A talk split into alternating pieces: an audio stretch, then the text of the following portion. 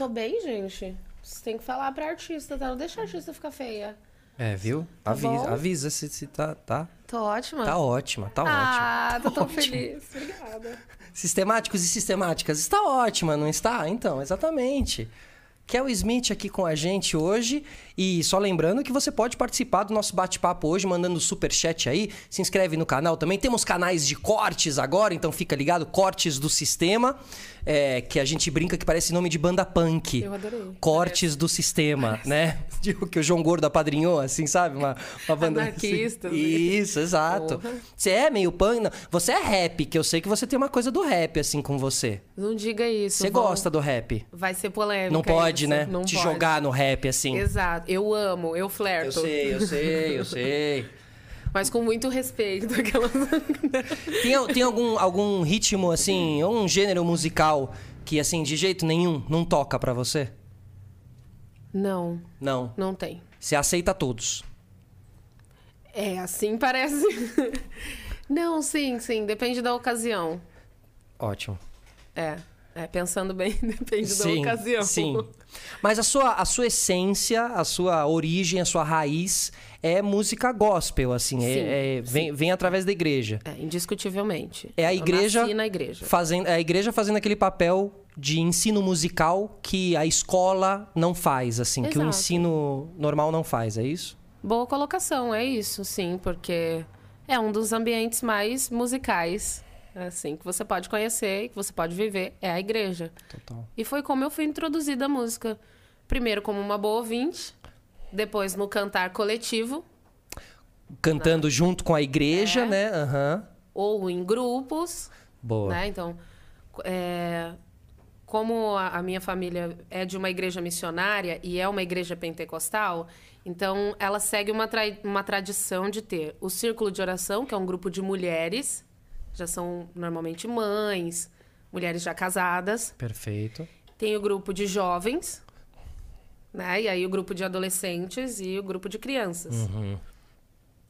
Em algumas igrejas tem grupos de só com, com homens, sabe? Então tem seus grupos, assim, vai criando de alguma forma tribos, comunidades. Isso, Totalmente. isso também foi uma coisa que eu aprendi com a igreja que é interessante passar, assim, esse, esse senso de comunidade, sabe? Esse, esse pensar coletivo.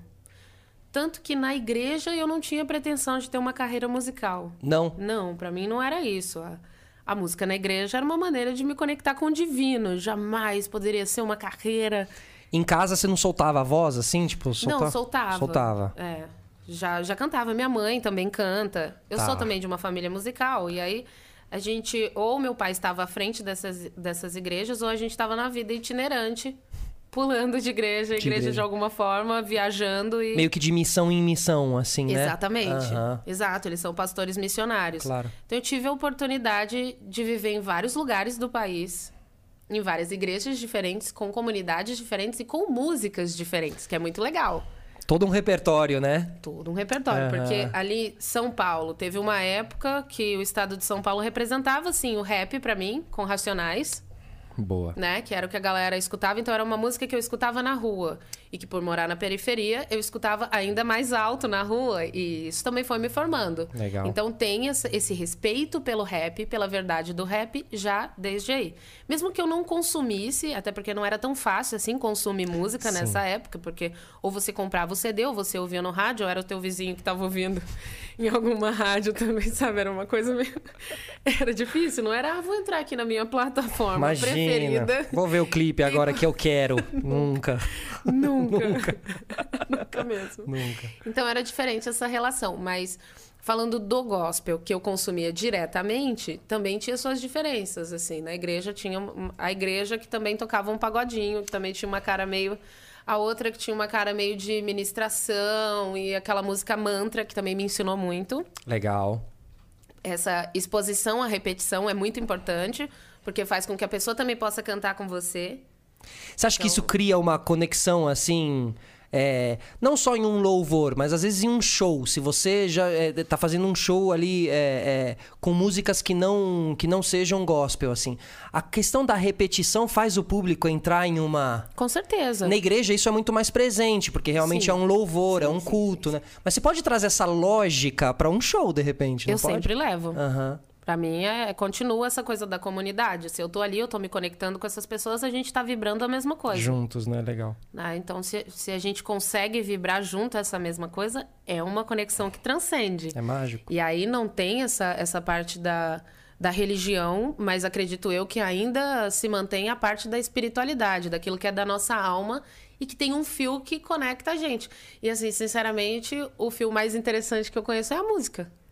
Total. Então, sabe? A é- vibração da música, Exato, né? É onda, né? Ela, ela atravessa a gente. É...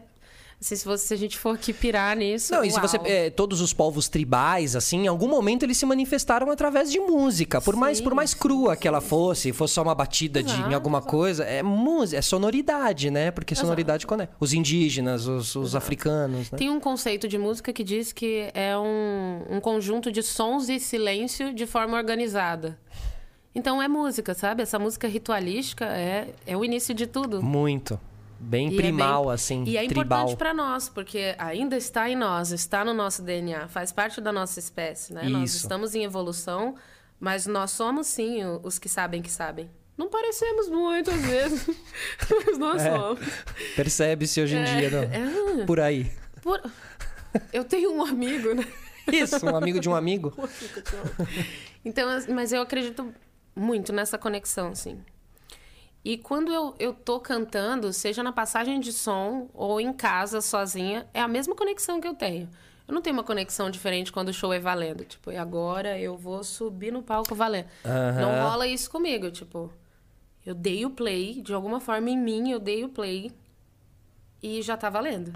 Você tá sempre presente, então, no momento, assim. 100%. Eu acho que uma das poucas coisas da para minha mente ansiosa, Ariana? ariana e ansiosa, que é bom ressaltar. e é muito difícil estar 100% presente. Na meditação eu consigo isso. No sexo, Aham, na- sim. mas a música é, tipo, é, é a certeza de que eu De que você estarei do início ao fim, entende? E talvez, o que já aconteceu muitas vezes, talvez isso prolongue até o camarim. Porque eu já passei por situações de atender o público por três horas e ainda estar no transe do show e não me lembrar do atendimento ao público. Já chegou a pegar uma viola no, no, no- no camarim, assim, e começar a tocar e continuar? A capela. Olha, caramba. e aí, hein? músico que pega, que bate. Pô, E aí vira outra não, coisa. assim, é muito legal. A minha banda é sensacional. Eu só toco com gente muito melhor que eu, entendeu? É ótimo. Porque assim, é o meu momento de aprendizado. A es- A, estrada é isso pra mim. É Quantos até- são na banda? São quatro meninos. Tá. Eu tenho o maestro Bruno Alves no piano, que também é o nosso é, diretor musical, então ele é o arranjador, ele é o nosso líder. Eu tenho Cuca Teixeira na bateria, que, meu Deus do céu, Cuca, se você estiver me assistindo. eu te Obrigado, amo. né? Obrigado, porque. Meu Deus, eu nem acredito. Eu tenho Marcelo Mariano no contrabaixo, Mimi, não sei dizer. Que também, meu Deus. E assim, eu, eu nos últimos tempos eu tive Melo Júnior numa guitarra envenenada absoluta, com gosto de uísque. E também tive Edson Guidetti com, com toda essa. Ele é límpido, ele é, ele é puro. Eu nem sei o que dizer desses músicos. Eu fiz um especial da Gal há, há um tempo agora, que eu perdi a noção do tempo com a pandemia, então eu não sei direito, mas eu acho que foi no final. Que era do ontem, o que era no passado, né? Exato. Eu acho que foi no final do ano passado, mas isso tem reprisado muito. Foi uma coisa até que, que é importante pra mim, assim, porque eu representei ali, eu homenageei, na verdade, Gal Costa. E isso foi muito importante pra mim, porque a obra da Gal tem desde Roberto e Chico e Lupicínio e Caetano. Então eu fiquei, meu Deus, eu vou ter a oportunidade de fazer isso. E com essa banda. E aí eu tinha Conrado Góes, Góes ali na, na guitarra e no violão. E também foi uma coisa assim. Então eu dou muito valor pra essa galera que me instiga musicalmente, porque eles são muito melhores do que eu, eles têm mais experiência, eles têm técnica, eles eles são tudo, cara. Eles representam o corpo, entendeu? E eu sou só o instrumento de, de voz. Uhum. Mas eles são todo o Só. restante. É, você entendeu?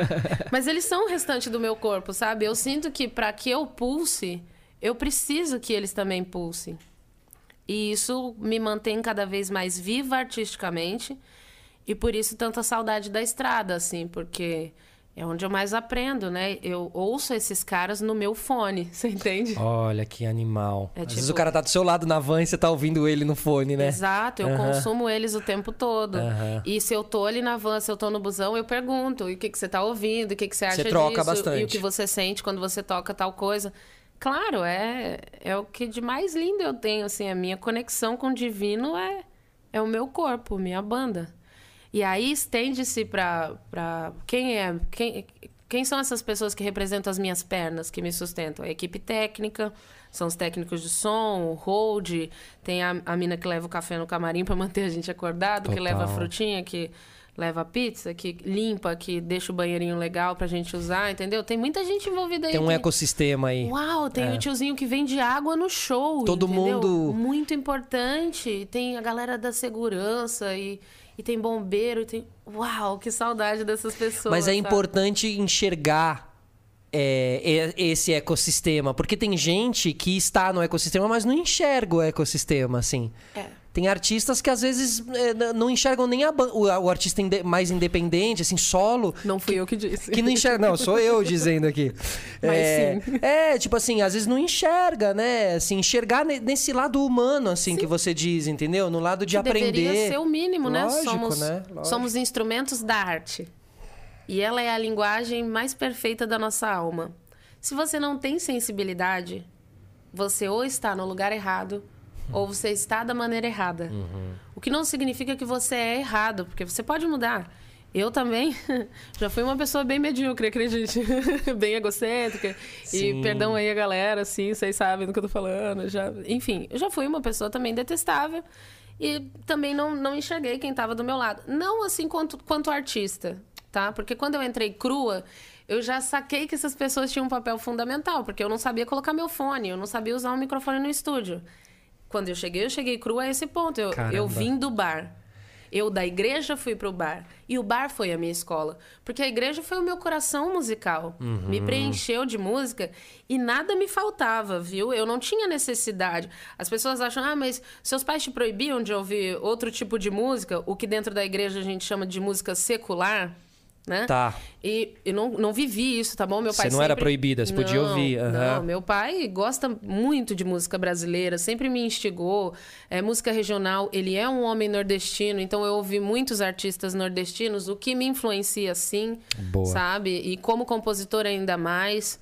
E é muito rico. É, é muito rico, é, é o perfeito estado da obra, que é a simplicidade do ser e a conexão com a simplicidade, sabe? Isso é muito lindo, porque quando você consegue fazer algo impressionante com algo simples, você é genial.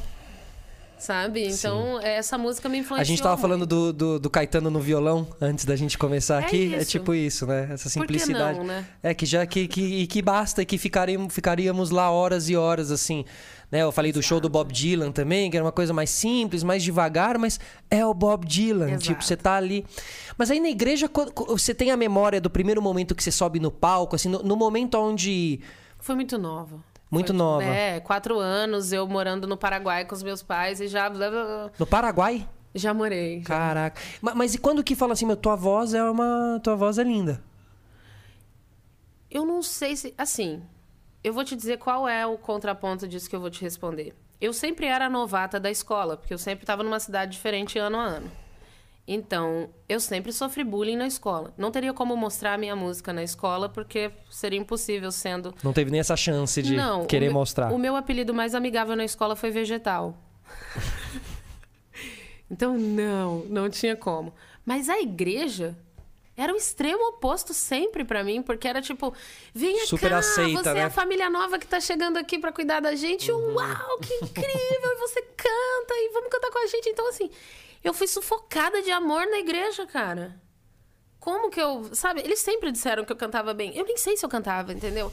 Eles me amavam, entende? Era tipo minha mãe falando. Só que várias mulheres, minha mãe, vários homens, minha mãe. entendeu? Exato, claro. Então eu não sei se teve um momento onde eu percebi que cantava bem. Porque na igreja esse não era o foco.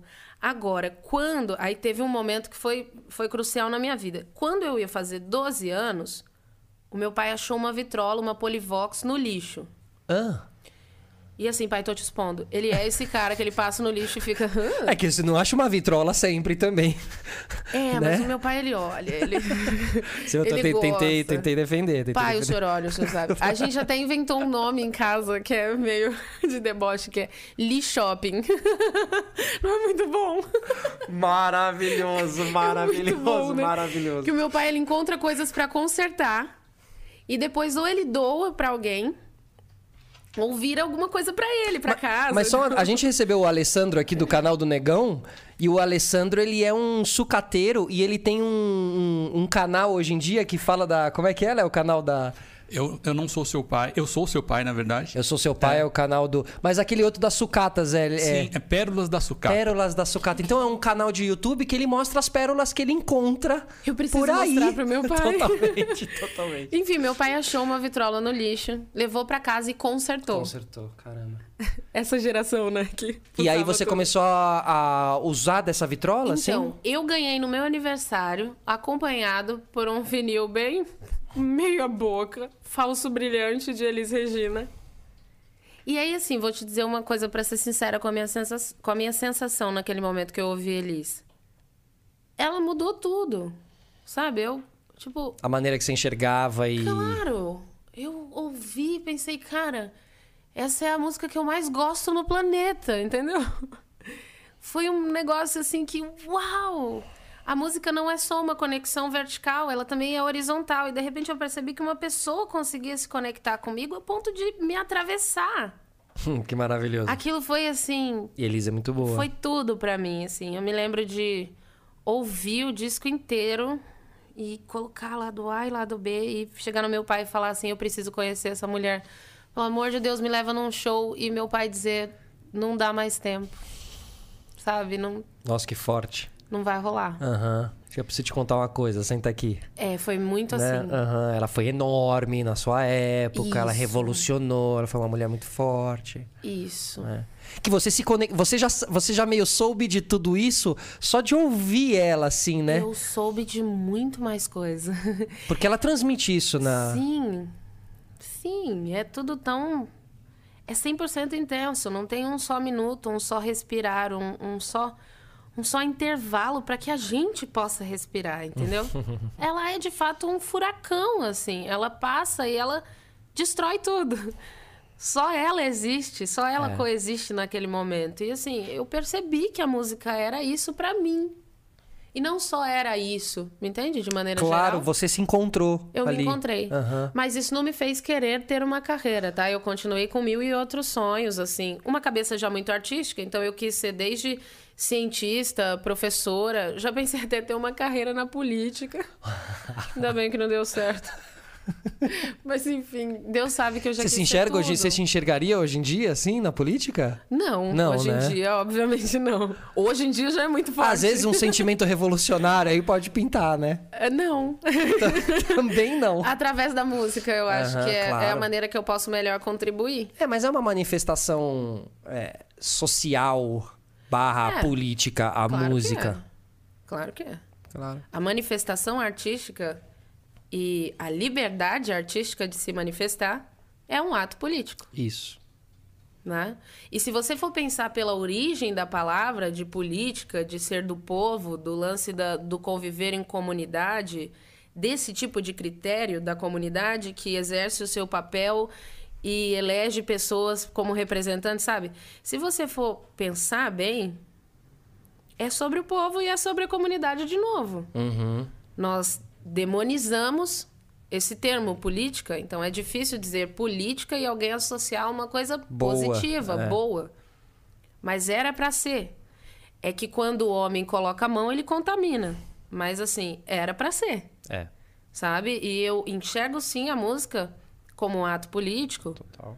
né? E a manifestação artística em si, como um, como um ato político. Não, e tem gente que, em- que, que o faz é, assumidamente sendo um ato político, Exato. né? O próprio Chico Buarque fez muito isso durante muito tempo. A música como ato político mesmo. Todo cheio de nuances pra você não perceber o que ele tava falando e tal. Ele tava fazendo completo uso daquela plataforma Não pra nós não percebermos, né? Mas pra quem não podia. Que a, a, a genialidade mora muito, a genialidade mora aí, mora aí. Porque ele continuou conectando. Mesmo não dizendo diretamente ali, sabe? A Continuou fazendo músicas poder. lindas, com palavras lindas, mas ele estava subvertendo um- uma situação política. É, muito Eu acho que grandioso. ele estava também fazendo o que a Nina Simone cita, que é o artista não pode, não pode, porque Aham. ele tem de ser responsável pela sua representatividade, eu acredito muito nisso. Ele não pode ser alheio ao tempo dele. Porque não se posicionar de maneira nenhuma é um posicionamento muito forte. Sim. Então, quando você escolhe viver arte, viver da arte, mas principalmente viver para a arte, você é um instrumento. Você vai ter que se posicionar tempo. em algum momento. Poxa, porque se no teu tempo você não está vivendo só amor, por exemplo, Uhum. se o momento é de caos, se o momento é de dor, se o momento é de indignação, se o momento é de incerteza, é de luto, Sua arte é- tem que falar sobre. porque é que nós não estamos representando quem tanto precisa de nós, que é quem coloca comida na nossa mesa, que é quem faz a máquina girar, tá? Porque é o fã que vai lá gratuitamente e compartilha a tua música com não sei quantas pessoas e que dá o play incessantemente no, no- lá onde ele ouve música, porque ele sabe que isso vai fazer diferença na sua vida que ele faz o plantão, a Blitz, ele pede todo dia na rádio até o cara da rádio conhecer. Eu sei porque eu tô falando de coisas que acontecem Lógico, comigo. lógico. O meu público faz isso. Aham. Como que eu não faço música pra eles?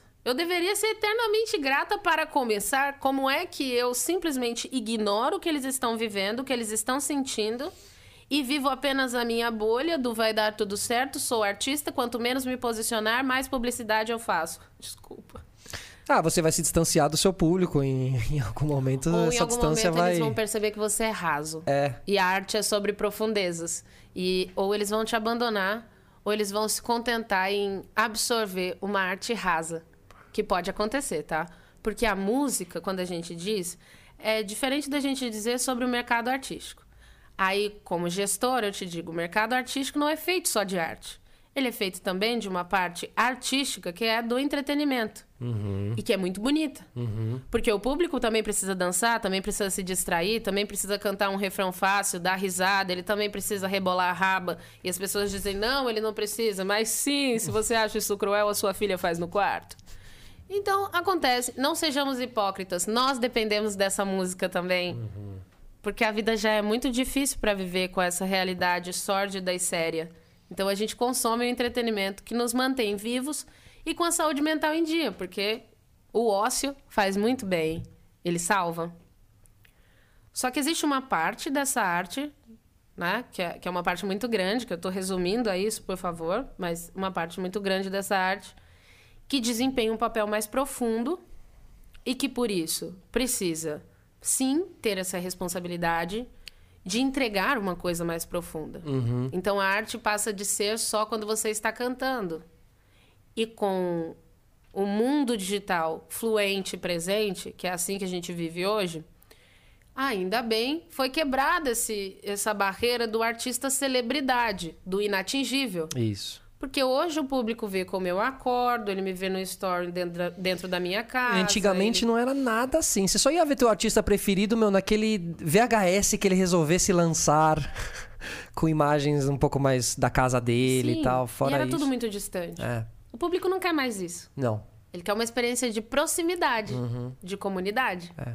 Entende?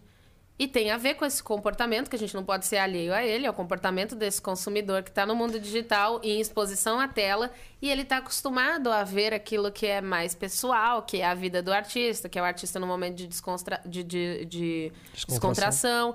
Ele quer isso.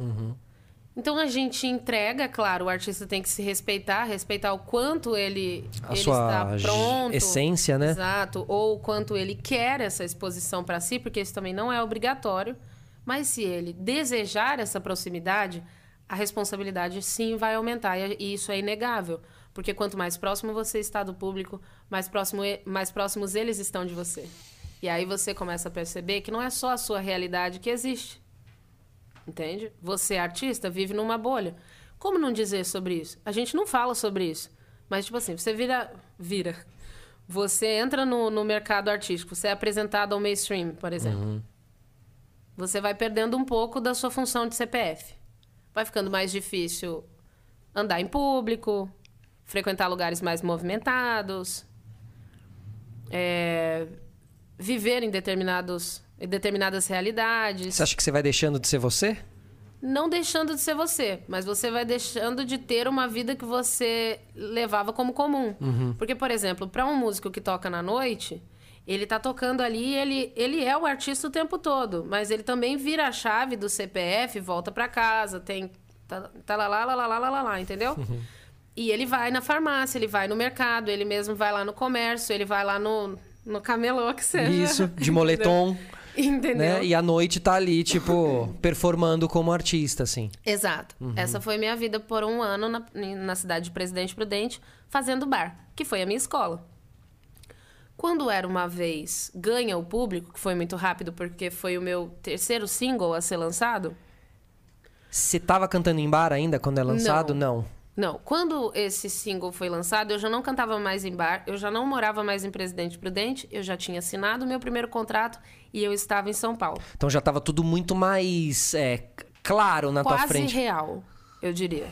Porque só é real pro artista quando outras pessoas recebem a música dele. Fato. Então era quase já real. A equipe era real, a produção era real, o estúdio era real, agora era o play. E você tinha o era, era uma vez na mão já? Não tinha. Não tinha. Era uma vez, meio que foi assim, tipo, eu lancei o primeiro single e como compositora, eu sou muito livre pra compor, eu acabei dando uma confundida na cabeça do produtor, provavelmente, se eu era mais pop, se eu não era pop.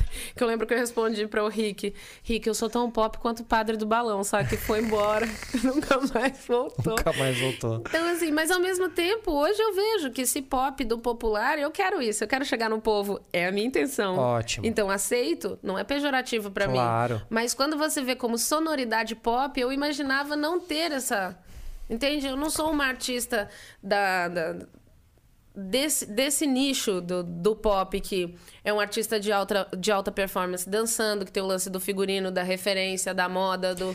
E musicalmente também tem, tem é é uma música com mais camadas e, e- e você acha que também Não, tem essa eu pro- diferença? Não, não, eu também sou influenciada pelo pop porque eu gosto da simplicidade do pop, gosto como o refrão é cativante, como ele chega nas pessoas. Aham, sim. Então, lindo. Sim, boa. Eu, eu amo a Boa, música pop. boa. Me influencia. Eu também penso, eu sempre penso assim, pô, eu- se eu for fazer a música só pra mim, eu posso colocar mil elementos. Mas quando eu tô fazendo essa música pra alcançar essas pessoas, eu faço ela o mais poética e simples possível, no sentido de digerir mesmo essa mensagem. Então, a escolha de, de cantar Era Uma Vez como Era Uma Vez, contando uma história, foi proposital. Não foi uma coisa, gente, um dia baixou um... E aí, já aconteceu, viu? Minha última música, que vai ser o próximo single, já dando spoiler, foi assim, 40 minutos como um, como um vomitar, pra dizer a verdade. Onde você assim. tava? Onde você tava? Em casa, Tipo, tava casa? dando tudo errado. Era um momento de fulano não responde, não entrega o trabalho, não sai do lugar, no meu Deus do céu, e agora? E, e o gerente do banco, e meu Deus, e mil coisas. Eu falei, não vou continuar, porque não tá dando certo. Eu não tenho que persistir numa coisa que não tá dando certo. É importante saber quando desistir também. E eu tenho essa consciência depois da terapia, não sozinha. pra ser sincera. Então eu falei, não vou persistir nisso. Nisso o que, nesse caso? Nesse caos. Ah, nesse, tá, entendi. Nesse não funcionar das coisas, que era, era uma parte mais burocrática da carreira Sim. da gestão. Eu falei, eu vou fazer o que eu amo fazer, eu vou fazer arte. E aí eu peguei um sulfite verde que eu tinha, verdinho, peguei uma caneta, uma coisa muito assim. E aí é, a Rê, que estava fazendo a minha produção ali, que já estava comigo, porque era para ser um dia burocrático, falei, olha, vamos parar tudo, me ajuda, pega água aqui, me ajuda a montar meu, meu lugarzinho, eu vou compor. Ah, E aí cortei a unha pra tocar violão. você vai Tava compondo, grande. você vai compondo com Nem sempre. Tá. Às vezes com um parceiro, que é o meu maestro, e aí ele faz no piano, e é muito mais prático, mais rápido, porque ele é autossuficiente musicalmente. É freestyle, assim? Você meio que vai dando a letra e ele vai criando uma melodia? É assim? sempre assim, a gente sempre parte do tema. Eu tenho um ritual de composição onde eu, eu sempre me pergunto e pergunto para a pessoa que está comigo antes: o que é que a gente quer dividir? Hum, você tem um norte, um mínimo norte, Sempre. assim. Aham. Porque pode nascer do nada. Aham. Mas eu gosto da música quando ela é intencional. Não Boa. mecânica, mas intencional. E quanto mais você sabe o que você quer passar, o como vai ficando mais intuitivo. E se eu tenho, por exemplo, eu, eu quero falar disso aqui. Isso aqui tem cheiro do quê? Tem gosto do quê? Que cor tem? Que instrumento me lembra esse sentimento? Tem uma cara mais de praia? É um ukulele? É uma guitarra? É um reggae? Não é. É violão? É mais acústico? É íntimo? Parece que tá dentro de casa? Eu quero um violão, então. Começa daí. Mas essa parte é deliciosa, né? Meu Deus, é a melhor. Parte muito legal, né? É. É a mais gostosa. Tá construindo o teu futuro. Aham. Essa é a parte de liberdade total. A gente entra num consenso que é assim, poxa, sabemos o que quer. eh, Agora nós sabemos o que a gente quer dividir. Como? Esse como pode acontecer. Nele nasce a harmonia, parte da melodia, e chega pra mim pra eu fazer essa outra parte da melodia e a letra. Ou vem da letra e eu digo, o que você acha disso aqui? Faz uma harmonia. Que louco, né? E aí vai pra harmonia e a gente faz a melodia juntos, ou eu falo essa melodia aqui, tipo, a música que eu lancei, que foi a primeira que eu compus desse álbum novo, que se chama Seja Gentil, ela nasceu do refrão dessa melodia. Ah, ah, ah. Eu não sabia o que era isso. Mas foi logo depois de uma crise de ansiedade que eu tive. E o propósito era fazer algo para que eu entendesse que eu podia pegar leve comigo Uhum. que podia ser mais leve, entendeu? Que eu podia respirar e pegar mais leve comigo. E eu pensei, por que não dividir isso com as pessoas se eu não sou a única pessoa ansiosa aqui? Claro. E é sempre Então de você um traz, o- propósito. lógico, e de algum sentimento, às vezes interno, sentimento, história, É. né? Ou às vezes a história não é minha. Por exemplo, a música Carta pra Você também, que é, assim, sou grata demais por esse pelo sucesso dessa canção, assim, porque ela é muito forte. Ela fala sobre luto, ela fala sobre perda, mas acima de tudo ela fala sobre uma história de amor imortal. Essa história é a história do maestro com o irmão dele, que ele tinha 5 anos, o irmão 11 anos, e o irmão iniciou ele na música antes de falecer. Caraca. E, tipo, ele só é o maestro Bruno Alves Por causa do irmão. por causa do irmão. Como não fazer música desse amor? Mas quando ele tá te contando essa história, que provavelmente ele deve ter te contado em algum momento da- das viagens Uhum, e tal, você, você você tem essa antena ligada de falar, uou, assim, meu, isso tem que virar música. Tenho, eu instigo. Mas eu sempre respeito. E aí, posso contar a sua história? Entendi. Porque depois eu quero contar que é a sua história. Eu não quero dizer, olha, tem um amigo.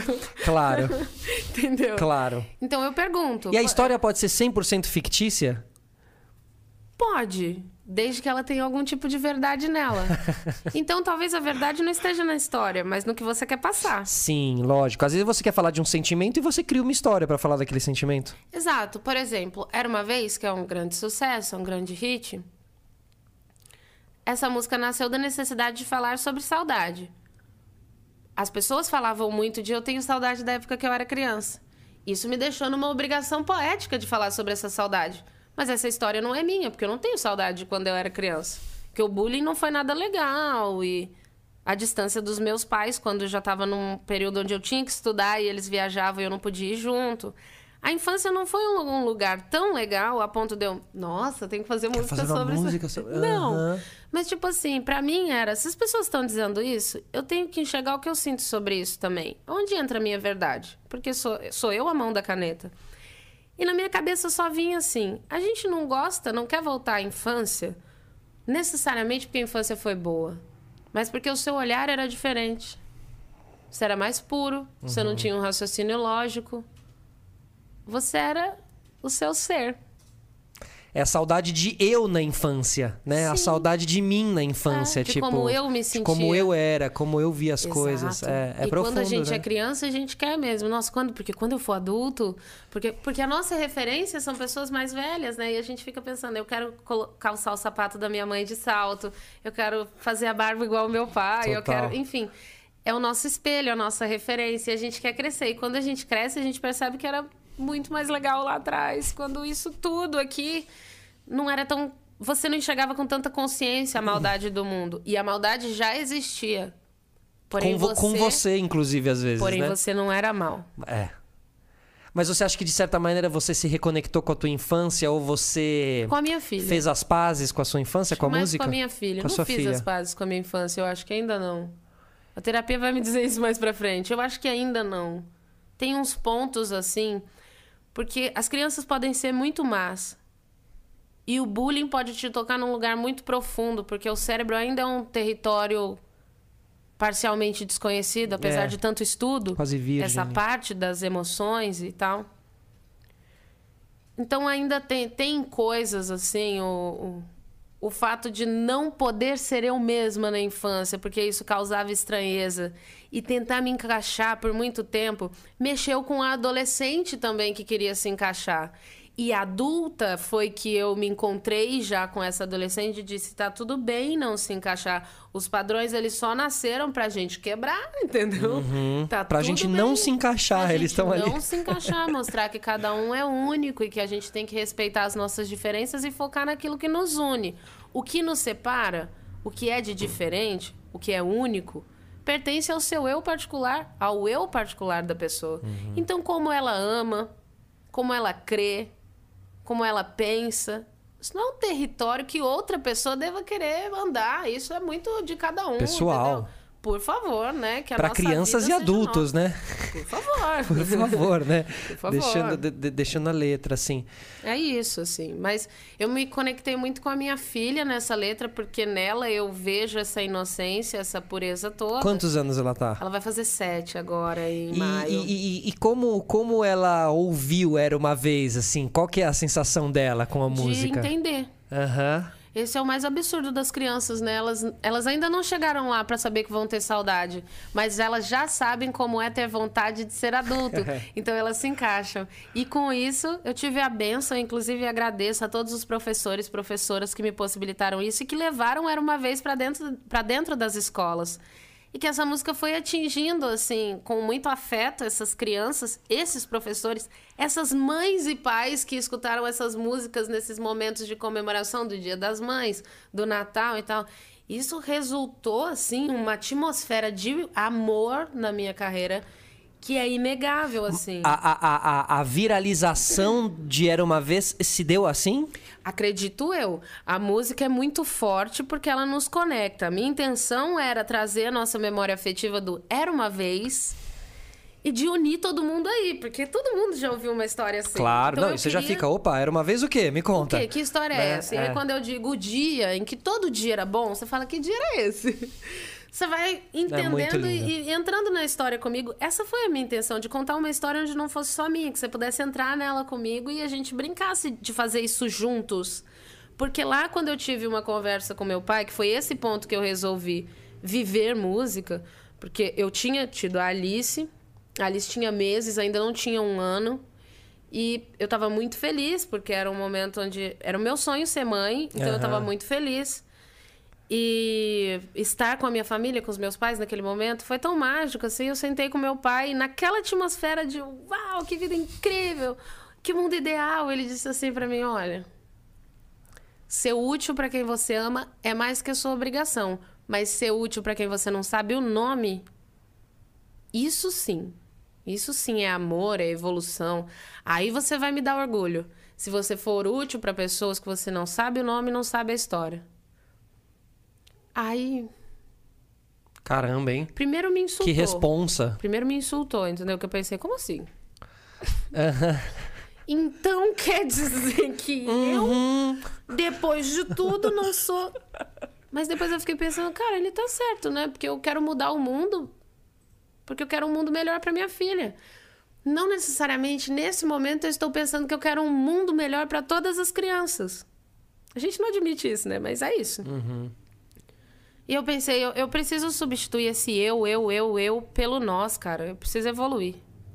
Não é possível que eu só consiga ver quem é sangue do meu sangue, quem eu amo. Não é possível. Isso não é ser do bem, sinceramente. Aham. Agora, você precisa se doar muito, né? Muito. Pra, pra fazer sorrir quem você nem conhece. Muito. Porque Mas também é você... simples. Sim. Depende do estado de que você do, do seu momento, de como você está encarando isso. Você faz ainda por você, porque fazer o bem te faz se sentir bem, ou você faz o bem pelo bem. Porque quando a gente fala, por exemplo, de um sentimento o mais lindo possível, a nossa única revolução possível, que é o amor, a gente fala do amor, do amor romântico, né? Com muita propriedade. Sim, do amor como. quase como coisa de casal, assim, você quer dizer? Coisa de de amor, romance, de beijo e abraço, e Não é isso? só isso, do amor romântico eu digo do amor do amor da história, do, da intensidade, do, do sentimento que te faz feliz. Ele é confundido com a paixão, sabe? Aquela euforia Isso. do início, do, do- eu ou isso, ou eu amo isso, ou estou apaixonado por isso, pela música, ou por essa carreira, ou pelo jogo, ou pela pessoa. Quando a gente está num estado de paixão, a paixão ela está muito próxima do sofrimento. Ela te deixa só vendo o lado bom, você fica cego, surdo, mudo. no sentido, sabe? É. Emocional, No- né? Emocional da coisa, É. por favor. É. E aí você confunde isso com o amor. E o amor, ele é convivência, ele é respeito, ele é entender que não é só o lado A, é o lado B também, também tem Paciência, defeito, né? é É. paciência. E é um processo, o amor é um processo. Ele precisa ser uma escolha diária. Você não ama para sempre porque amou hoje. Você ama para sempre se você cultiva esse amor para sempre, todos os dias. Porque amar é exercício diário. Só que a gente não vê o amor dessa maneira porque não é uma maneira tão romantizada. É uma maneira um pouco mais difícil de amar. Porque o amor em forma do amor pelo outro, que a gente fala que é a empatia, você precisa estar totalmente zerado da sua opinião para você se colocar no lugar do outro, porque é sobre ele, não sobre você. Sim. Não é sobre o que você pensa dele, não é sobre o que você pensa daquela história, não é o conselho que você quer dar, É sobre o que ele pensa, é, É sobre, sobre o ele. que conselho que ele quer dar. É. sobre o que ele está passando, é sobre como ele vê isso. Então você tem que estar vazio de si e permitir então ver pelo olho do outro. Você- primeiro que para você conseguir isso, você antes tem que ter escutado como ele vê. Porque a empatia parece uma coisa mágica, né? Pum, me coloquei no É. seu lugar. Pronto, tem empatia. É. E é tipo assim, eu preciso te ouvir muito, eu preciso te ouvir de vários ângulos, essa escuta precisa ser ativa. E o que significa essa escuta ativa? Eu não apenas escuto, eu escuto ativamente, eu te ouço, eu tiro dúvidas se eu tiver. Eu quero saber profundamente como você se sente para que eu consiga me colocar no seu lugar. Sim. Isso é empatia. E é um exercício diário. E não é tão bonito assim quanto a empatia que a gente vê por aí, esse sistema, pum, empatia. Isso, meio da boca pra fora, do dia pra noite. Não é assim. Uhum. E aí entra essa parte que a gente sofre muito disso também, que eu não sei se as pessoas pensam sobre isso, mas já trazendo gancho, que é a coisa da positividade tóxica, da pessoa que 100% do tempo é namastê. Tá, perfeito. Tá né? bom. Tá tudo maravilhoso, tá tudo. Super calma. É. Nunca surta. Botânica incrível, transcendental. Amor, essa pessoa não existe. Aham. Sim. Não existe. É. E quando você prega que você é essa pessoa, porra, você tá mexendo com a vida do outro. Você tá dizendo pro outro, você não é bom o suficiente pra ser 100% namastê como eu sou.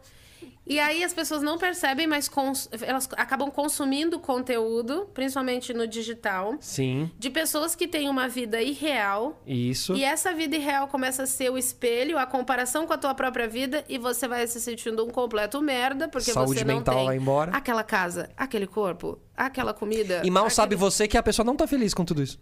Talvez ela nem tenha. Quer dizer, né, assim, pode, ter alguns que este- estarão e tal, mas também tem outros que não estarão, né? O, o- o- é, a, a gente gravou hoje um podcast falando sobre o Kurt Cobain, sobre a morte do Kurt Cobain, com 27 anos. Levantando uma teoria da conspiração se ele tinha sido assassinado ou se ele tinha cometido suicídio. E tem uma hora onde a gente fala assim: ele não teria cometido suicídio, ele tinha tudo. Mas.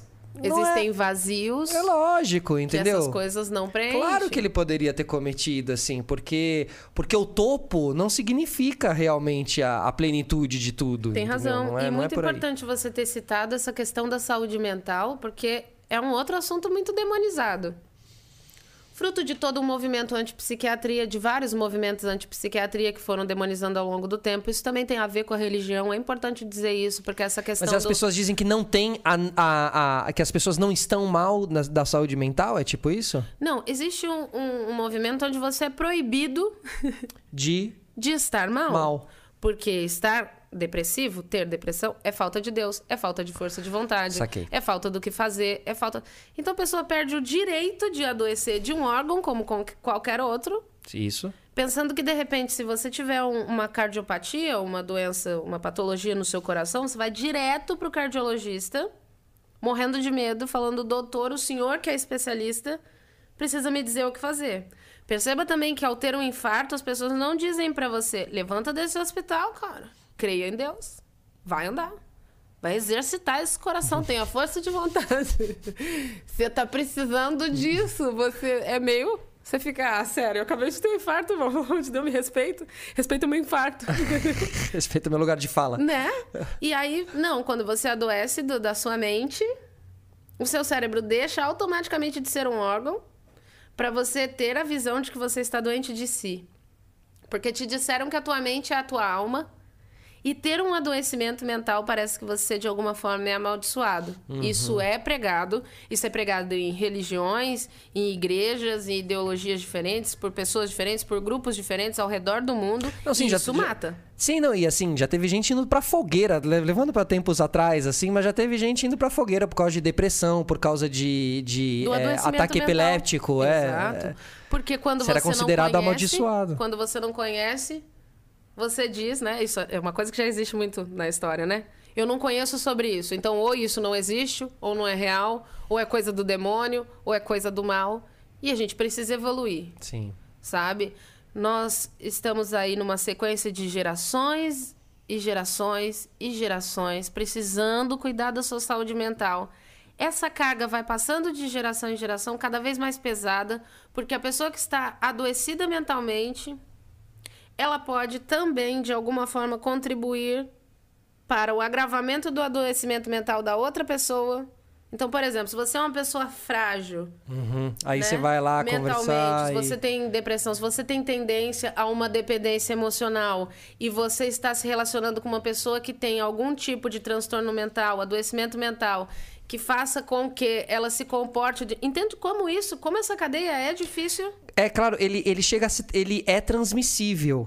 Por quê? Porque É. a gente. Todo mundo tem um cérebro. E ninguém tá imune. Então, se eu digo pra você, você se sente ansioso no meio da, da pandemia? Poxa, se você não se sente, eu preciso muito entender o que é que você tem. Porque você não está bem também. Porque não sentir é não estar bem. E se você sente, isso quer dizer que você tem um cérebro, isso quer dizer que você está consciente. Tá vivo. Se você. Exato. Então se mantenha vivo. Porque se você sofre do caos, é porque você consegue enxergar o caos. Então isso é sobre você uma coisa muito boa. Você é sensível. Você é uma pessoa duca. Você é uma pessoa muito do Mas bem. tem muita gente que, que considera uma dádiva não, não ter essa sensibilidade, né? Por quê? poder Por encarar con- esse. Por conta desse, dessa demonização. Então, se você está doente da sua mente, você é doente, você não está doente. E ninguém quer se envergonhar dizendo sou doente. Você Sim. quer só estar, vai passar. Tem um tabu aí, né? Ainda mais a doença mental, Gigante. assim, né? Tipo. Exato. A depressão, ainda tem muita gente que tem tabu com depressão, assim. Não Isso sei, é falta eu de não- conhecimento, tá? Isso é total ignorância, mas isso é uma coisa que não aconteceu do nada. Isso vem de muito tempo. É uma ideia, sim, já implantada, até porque uma população adoecida mentalmente é com certeza uma população mais suscetível à manipulação e à polarização. Quanto mais você coloca essas pessoas a circunstâncias extremas de miséria, seja essa fome de pão, seja essa fome de educação, É, de seja essa fome de cultura, de igualdade, sabe, de equidade.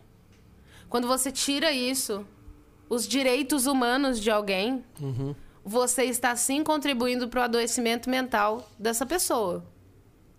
E não é à toa, por exemplo, que na época da ditadura não se lecionava, não se podia lecionar sociologia e filosofia, porque quanto mais pensante, quanto mais ser duvidoso você é, mais você atrapalha a manipulação.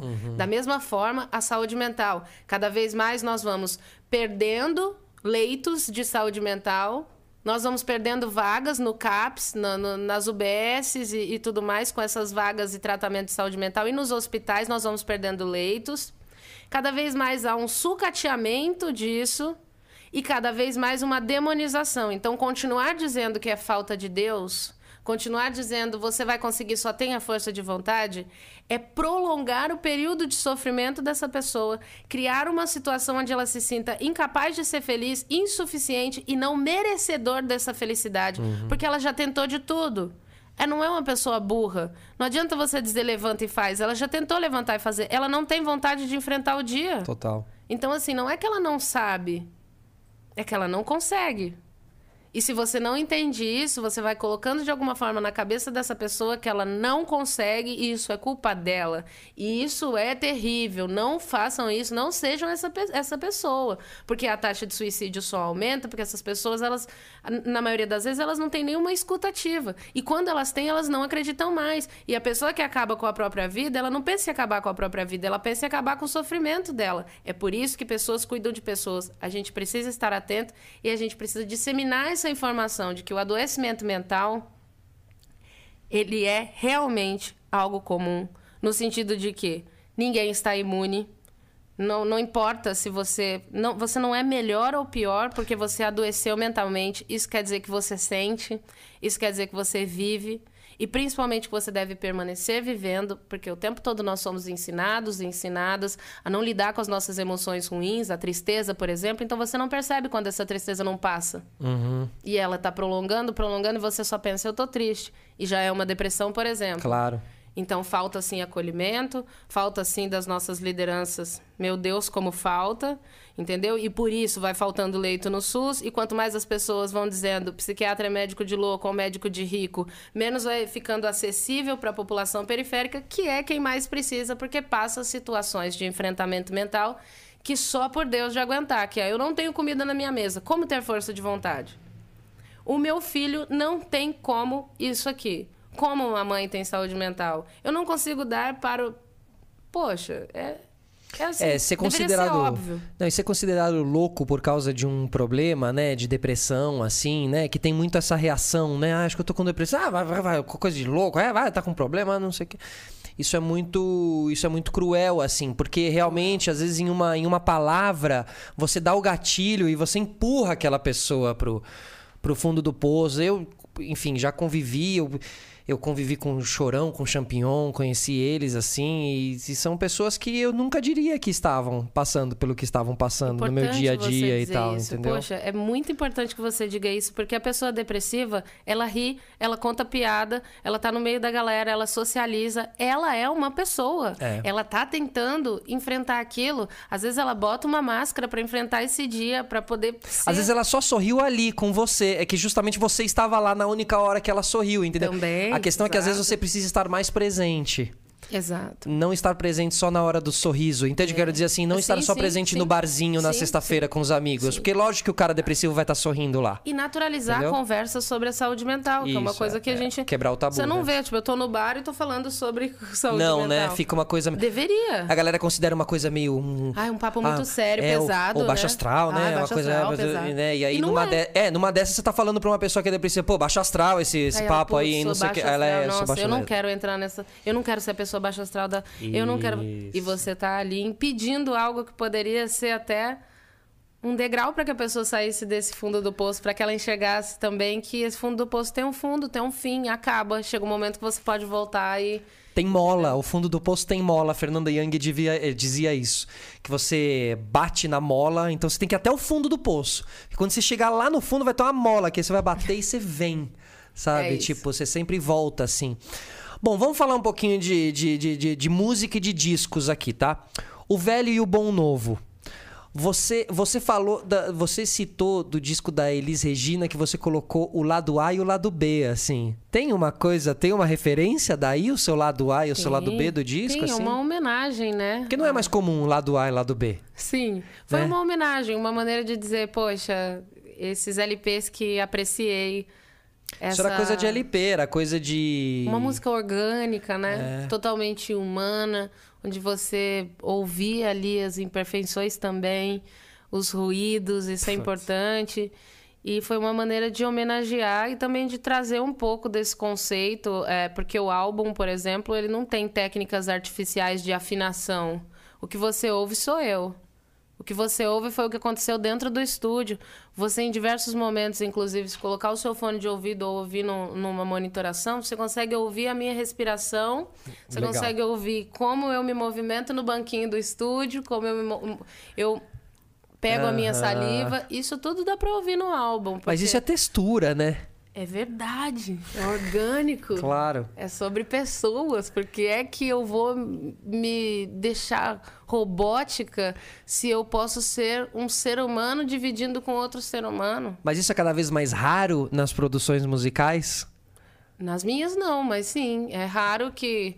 Porque também é mais fácil, né? A gente é, é um instrumento imperfeito, que não é possível de afinar, não consigo. Você pode se exercitar antes, é músculo, então o treino, né? Eu tenho hoje em dia um acompanhamento com uma coach vocal, que é a Magali Mussi, que principalmente me ensinou a respirar porque é uma coisa que, cara, eu, eu ouvi muitos a- a- autores dizendo isso depois. Ouvi assim, porque eu ouço a voz deles na minha cabeça enquanto leio. Que o Ocidente não respira certo, né? A gente respira com tórax, com ansiedade, com.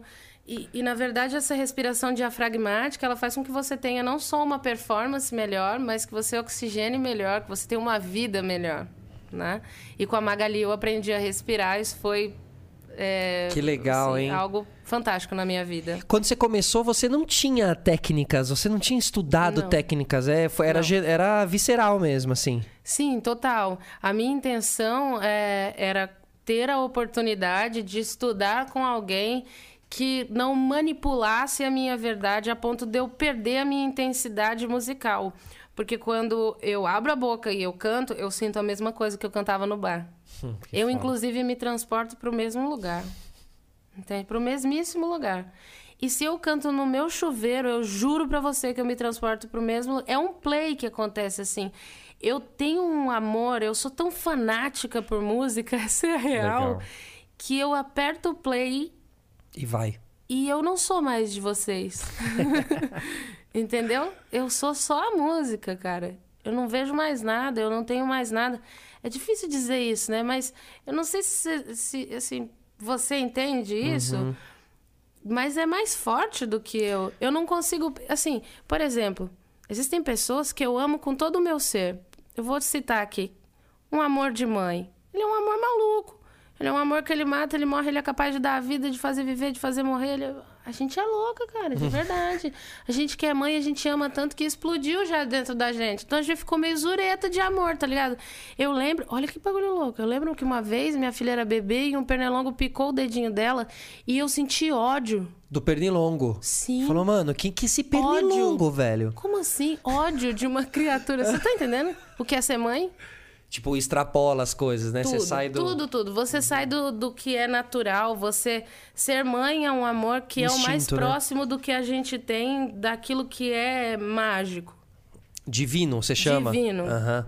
Não respeita a regra. Aham.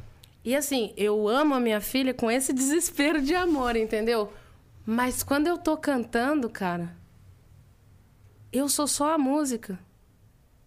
Mas vindo da igreja, você, você é, conecta uma relação com isso que você está eu me falando assim? Eu sou a igreja, eu não aceito ser menos do que isso. Mas a, exemplo, a eu música é uma a religião. Ah, mas a música é uma religião pra você. Era isso que eu ia te dizer. Eu não sou a religião. Eu Aham. não sou. Eu não sou o dogma, eu não sou a, a doutrina, eu não, não nem flerto com esses usos e costumes que vão te fazendo diminuir pra caber, Entendo. tá bom? Uhum. Mas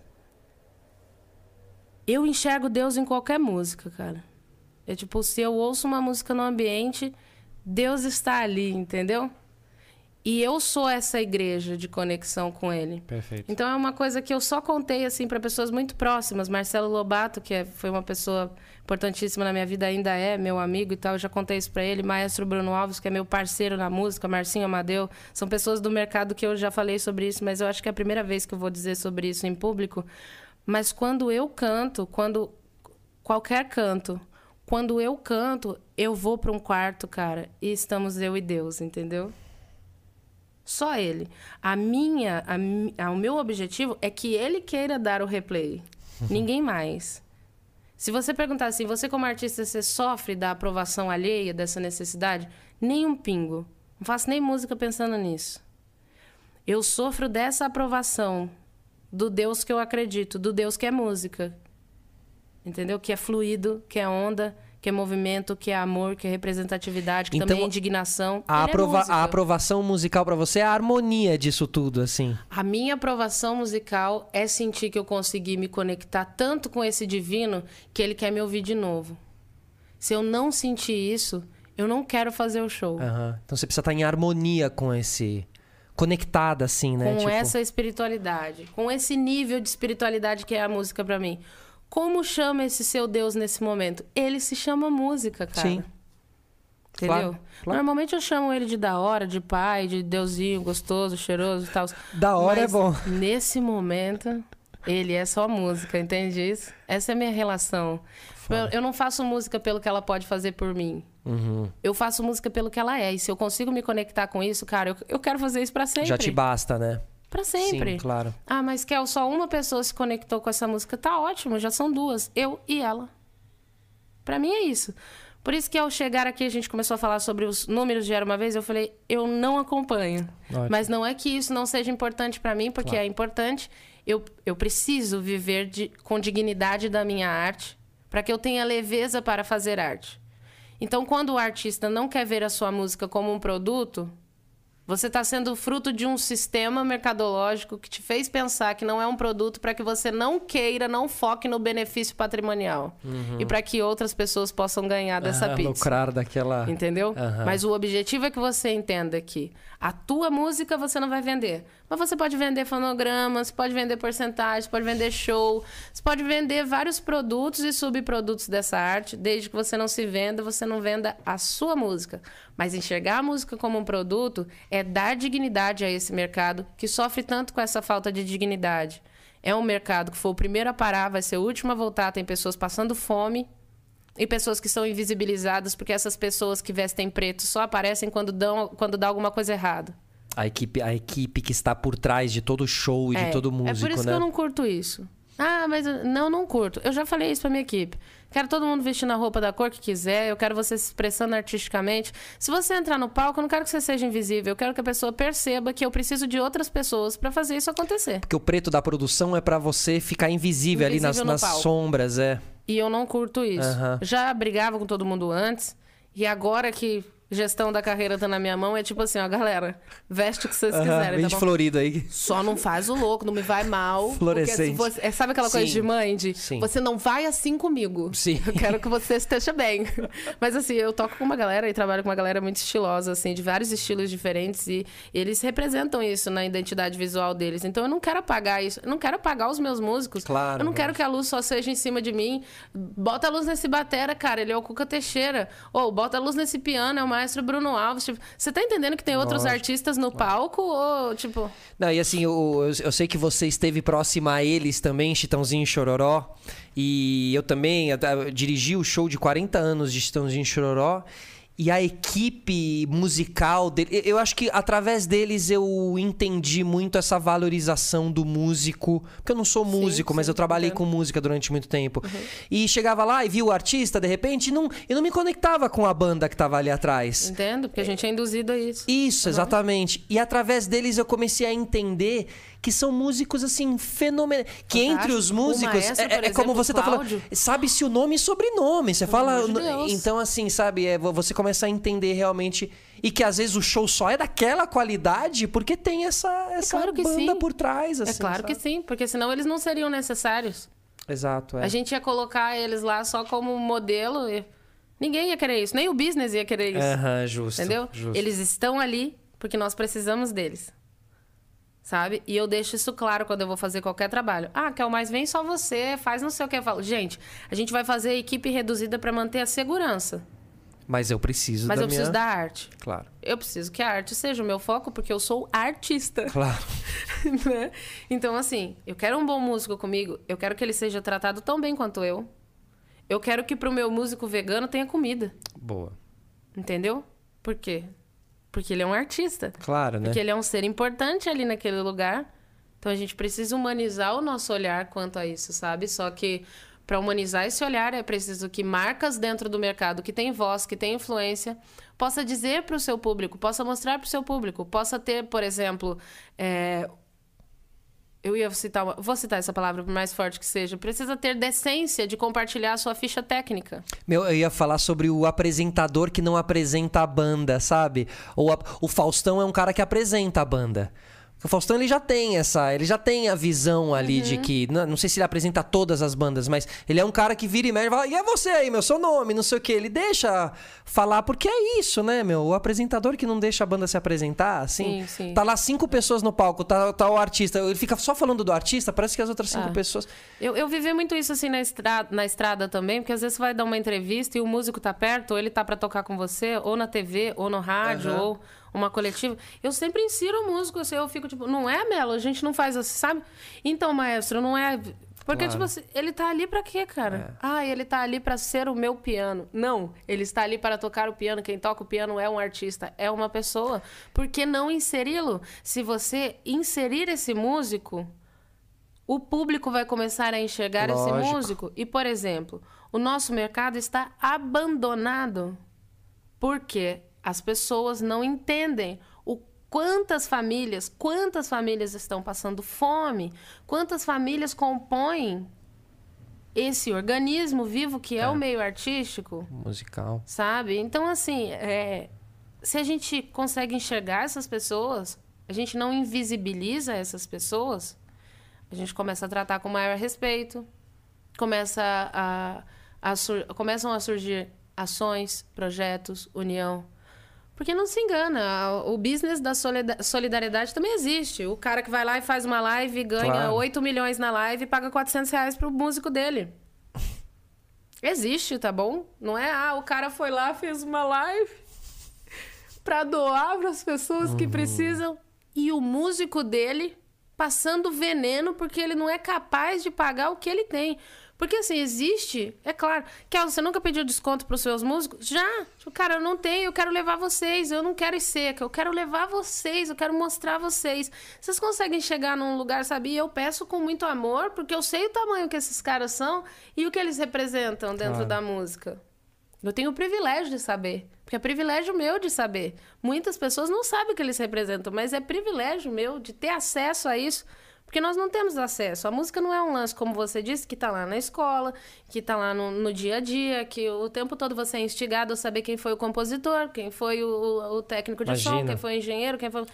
Imagina. Então, assim, se você que... é do meio, você Claro. Você vai lá, deve, Não, e, né? E às vezes a gente tava falando disso da valorização da banda. Às vezes é, é um artista solo com o seu nome, tipo, no, no, no seu caso, assim, uhum. seu nome, e você tem uma banda que é a sua banda. Uhum. Tem um outro caso que é até pior a, banda chama Exalta Samba. E você tem, e, e, a maioria conhece duas pessoas, o resto também. Não é a banda, não era a banda do Pericles, entendeu? A banda do Tiaguinho, você. E, é, é, é, é, e, eles não estavam em carreira solo e atrás estava a banda. Não, eles eram a banda. A banda. Tudo bem que no caso do Exalta Samba, os, os músicos eram mais conhecidos, chegaram a ficar mais conhecidos, o Brilhantina, né? Essa turma, assim. Mas ainda assim. Mas a, é a duras penas. É, é, não, não é o mesmo protagonista. E aí também, se você for conversar numa conversa um pouco mais profunda sobre business, talvez até te provem que isso tira o foco da marca e a marca é o artista e nós precisamos focar nessa exposição repetida. E o business pode. É, firmemente te passar uma coisa que é embasada em teoria. Cabe você, artista, entender qual é o equilíbrio desses dois mundos. Porque se você também diz, eu não quero business para mim, você está novamente se impossibilitando de usufruir de benefícios Perfeito. financeiros. Claro. Então você perde a sua dignidade e até a sua voz. Porque o dinheiro, ele também é voz. O dinheiro, ele também é espaço. Ele não representa só dinheiro, ele representa poder. Claro, e esse dinheiro vai acabar ajudando aquela banda que está invisível. Com só certeza. Que, né, só que também, às vezes, eu, eu, sinto, vou citar um outro exemplo aqui, tá? Tô viajando com você. Mas é o NSYNC. Uhum. O Justin Timberlake lá, lembra? Chegou uma hora que os caras mesmo falaram assim: "Mô, deixa o Justin aqui na frente, porque a gente consegue ficar mais uns três anos aqui, porque o cara é um monstro. Sim. E eu, né, às vezes tem um entendimento da banda também de Exato. entender que a- o sucesso daquele frontman está trazendo o, o, o benefício pra eles também. Às Aí vezes você não entende que artístico, mas encontraram esse equilíbrio é complicado. onde o business pode interferir positivamente. Isso, isso. E aí todo mundo, mesmo num jogo de egos, porque nós artistas, nós temos um ego um pouco, né? É, as bandas acabam nesse momento, normalmente. Porque é muito difícil você lidar com essa história. Porque você quer ser protagonista da sua história. E a sua história é aquela banda. Porém, você não é o protagonista da banda. É muito difícil, eu é super muito entendo. difícil. É muito difícil. Todo mundo tem o seu ego, Claro. sua- o seu individualismo, a sua, sua vontade de vencer, até porque a gente tem essa ideia do vencer na vida é estar em competição com o outro e ganhar o primeiro lugar. Então, sabe, eu prefiro a ideia de viver. Eu até falei pra você antes, né? Eu É. sou péssima com competição. Quem me conhece sabe, eu sou daquelas que, tipo, eu perderia o jogo pra ficar bem, entendeu? Eu, tipo, vai lá, Vai, faz faz, o o gol. gol. E eu sou do time, entendeu? Adversário. Eu, assim, ah, Kel, você não é competitiva? Eu tenho uma com- competitividade, assim, um- um- uma coisa dentro de mim, mas isso não, não é uma coisa que transcende, que eu de né? alguma forma que eu consiga até colocar pra fora, assim. Até tô numa competição, mas a, a partir do momento que começa a trocar com o outro, já acaba aquilo, assim. E esse lance do, do esportes com time, por exemplo, pra mim, sempre foi difícil, porque se é time, porra, adoro você, que você também é um time, que você. Entende essa ideia? Então eu nunca assimilei muito bem. Eu sou péssima em qualquer tipo de esporte, assim, eu... Em todo e qualquer tipo de esporte, eu sempre fui a pessoa que pedia, ah, deixa eu O ficar negócio aqui, era música. Deixa é, não era música na época da escola, era mais ler. Eu leio há mais tempo do que eu componho e canto, com certeza. E ler é um amor, uma paixão visceral. Então, até hoje, eu sinto necessidade de ler. Mas ler ajuda na escrita, né? Muito. É tipo assim, você é um compositor e você precisa de vocabulário, porque de repente eu tô compondo para cinco marcas diferentes a mesma música. Não dá. Ou eu tô sempre rimando amor com dor. Não dá. Exatamente. Então, é. tipo assim, você precisa Tem sair do abrir, né? óbvio também. Você precisa, né? Como Einstein disse, né? Uma- disse, é, a mente que ela se expande, ela nunca mais torna o seu tamanho original, né? E é isso que a gente busca, que a gente se expanda a partir de, assim, a gente consiga ter todas as possibilidades e possa usar o melhor. As pessoas pensam, você quer expandir o seu vocabulário para que o seu vocabulário seja rebuscado? Não, vai ler minhas letras, vai ver minhas músicas. Essas músicas, elas são músicas com vocabulário simples. Quando você, como compositor, está estudando para adquirir vocabulário, Uhum. você está se dando possibilidades para escolher o melhor para cada música. Claro. E não a necessidade de escolher o mais complexo ou tudo mais. Mas para um letrista, por exemplo, que é o meu caso, porque eu faço a letra da música, existem pessoas que só fazem a melodia e tudo mais. É muito dinâmico o nosso mercado. Mas para o letrista é importante que ele tenha essas possibilidades para usar de maneira diferente em cada composição, colocar a assinatura dele, mas sempre diversificando a sua maneira de De abordagem. falar, né? É, você precisa abordar de maneiras diferentes. Claro. Ninguém quer que a sua. Ninguém quer. Eu não quero que a minha música seja sempre a mesma música, compor sempre música igual. Ninguém quer isso. Por mais legalzão que você seja, eu não me importa, você não quer que suas músicas sejam todas iguais, porque isso vai te impedir de colocar pra frente mais de uma. Vão escolher a melhor entre todas aquelas que são iguais e aí só vão fazer uma, porque é mais é uma visão melhor e estratégica de mercado até. Porque se você tem muitas coisas parecidas, lance o melhor do que de tudo isso que é parecido. E não tudo isso parecido um com o outro. Perfeito. Essa é a real, é Mas uma você, dica que eu você já daria. se pegou em um momento te- é, querendo fazer outro Era Uma Vez? Tipo... Não. Não, né? Isso deve ser terrível pra um... Nem tem como. Nem tem, né? Imagina eu competindo comigo, gente. Eu sou uma pessoa ansiosa, eu vou competir comigo de qualquer ia forma, eu vou ganhar. perder. É, Não, você ia deixar você ganhar. ia- Exato, e a outra Mas você ia perder também. Que complexo, não quero pra mim. Complexo. Não, também não acho que é possível, tá? Compor uma outra, não sei o que lá. Ai, compõe um É um Amor. Isso, Não, não ma- dá. mas, meu, de- devem ter músicos que devem ter passado por essa pressão, assim, eu na vida, né? recebo, desculpa galera de gravadora editora, eu amo vocês, vocês sabem, a gente gira a roda junto. Mas eu, eu recebo vira e mexe assim um empresário que diz: "Se você fizer uma era uma vez pra mim, isso aqui eu fico amor, mas eu, eu fiz uma só pra mim? Claro. Você quer Já que me basta, né? brote uma pra você do nada?" E como brotou essa? Como brotou Era Uma Vez, assim? Da De onde um- vem? De um momento de muito caos, porque eu tava. Era uma vez, foi um meu momento de sucesso e um meu momento caótico. Eu vivi ali diversas relações profissionais abusivas, diversas relações pessoais abusivas. Eu vivia num momento caótico, num momento de tortura psicológica e eu precisava estar bem porque era uma vez estava acontecendo. Isso já acontecia ao compor e perdurou até Olha, quando ela fez caramba. sucesso. E Nossa. pouco consegui eu, nessa época, comemorar o sucesso da música porque estava vivendo nesse completo inferno. Então, se eu te disser tava com uma, que você tava com uma pessoa. É isso? Era, uma, era uma relação que era pessoal, mas também era profissional. E essa pessoa tava Tá. com você desde o começo do. Desde quando você escreveu a música até ela estourar? Assim, é isso, Raíssa? Olha, caramba. E deixou resquícios quando foi embora também, porque... logo foi embora também. Mas deixou esses resquícios de, puta, eu, eu literalmente quase morri. Eu me peguei num hospital com pneumonia e eu tinha certeza que eu não ia voltar. Então foi muito difícil, não só eu sofri, haviam outras pessoas envolvidas que moravam na mesma casa que eu e também sofreram e também, eh, enfim, foi um completo caos, tá? Não foi só comigo, tem muita coisa envolvida. Eu, eu não posso nem me estender por questões, enfim, que Legais, são isso? óbvias, legais, Ah, é? que podem gerar e, enfim, porque foram pessoas que eu tive relação, uma relação contratual. Então, isso tudo gerou um, um- um completo inferno, assim. E eu não consegui comemorar, mas o momento da música sempre foi puro. Esse inferno não acontecia no palco e era por isso que eu queria estar no palco. E por isso, até o último momento que eu consegui respirar, eu fiz o show. Eu saí do show vomitando no pé do Rick Bonadil, que era meu produtor, e dizendo eu tô muito mal. E ele dizendo, cara, o que que tá acontecendo com você? E enfim, já era isso. E de lá eu fui pro hospital e fiquei 18 dias internada. Mas eu quis cantar até o último momento, porque cantar era o meu momento de nada estar acontecendo, entende? Eu estava naquele quarto, existia eu, Deus, aquelas pessoas que se conectavam comigo, e eles eram a minha fortaleza. O meu público é isso, entende? É essa conexão e essa proximidade. E eu resisti. Mas eu não só resisti, como esse momento de caos também foi o melhor momento da minha vida, porque foi o momento onde eu fui levada à terapia. E a terapia mudou a minha vida. Então, o caos que me colocou lá me fez melhor. Porque eu tive acesso e aí eu É entendi. a mola no fundo do Falei, poço. cara, é isso que eu precisava. Eu nem sabia que eu podia me fazer esses questionamentos. Eu nem sabia que eu tinha direito de mudar tudo, de recomeçar.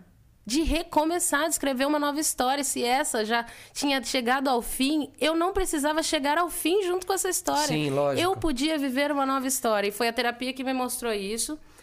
E a composição de Era Uma Vez, apesar de no ambiente desse caos, foi tão pura quanto. Eu queria falar de saudade, porque eu sentia saudade de ter uma vida, por exemplo. Então isso já nasceu em mim.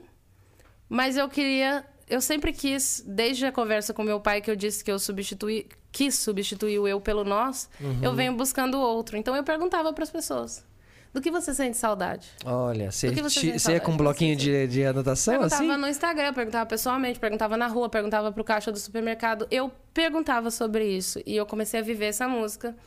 E eu me lembro que eu tinha lançado uma música e essa música ficou disponível e eu não queria gravar o clipe porque eu achava que o clipe estava meio sensual, não era muito a minha pegada, não era muito minha verdade.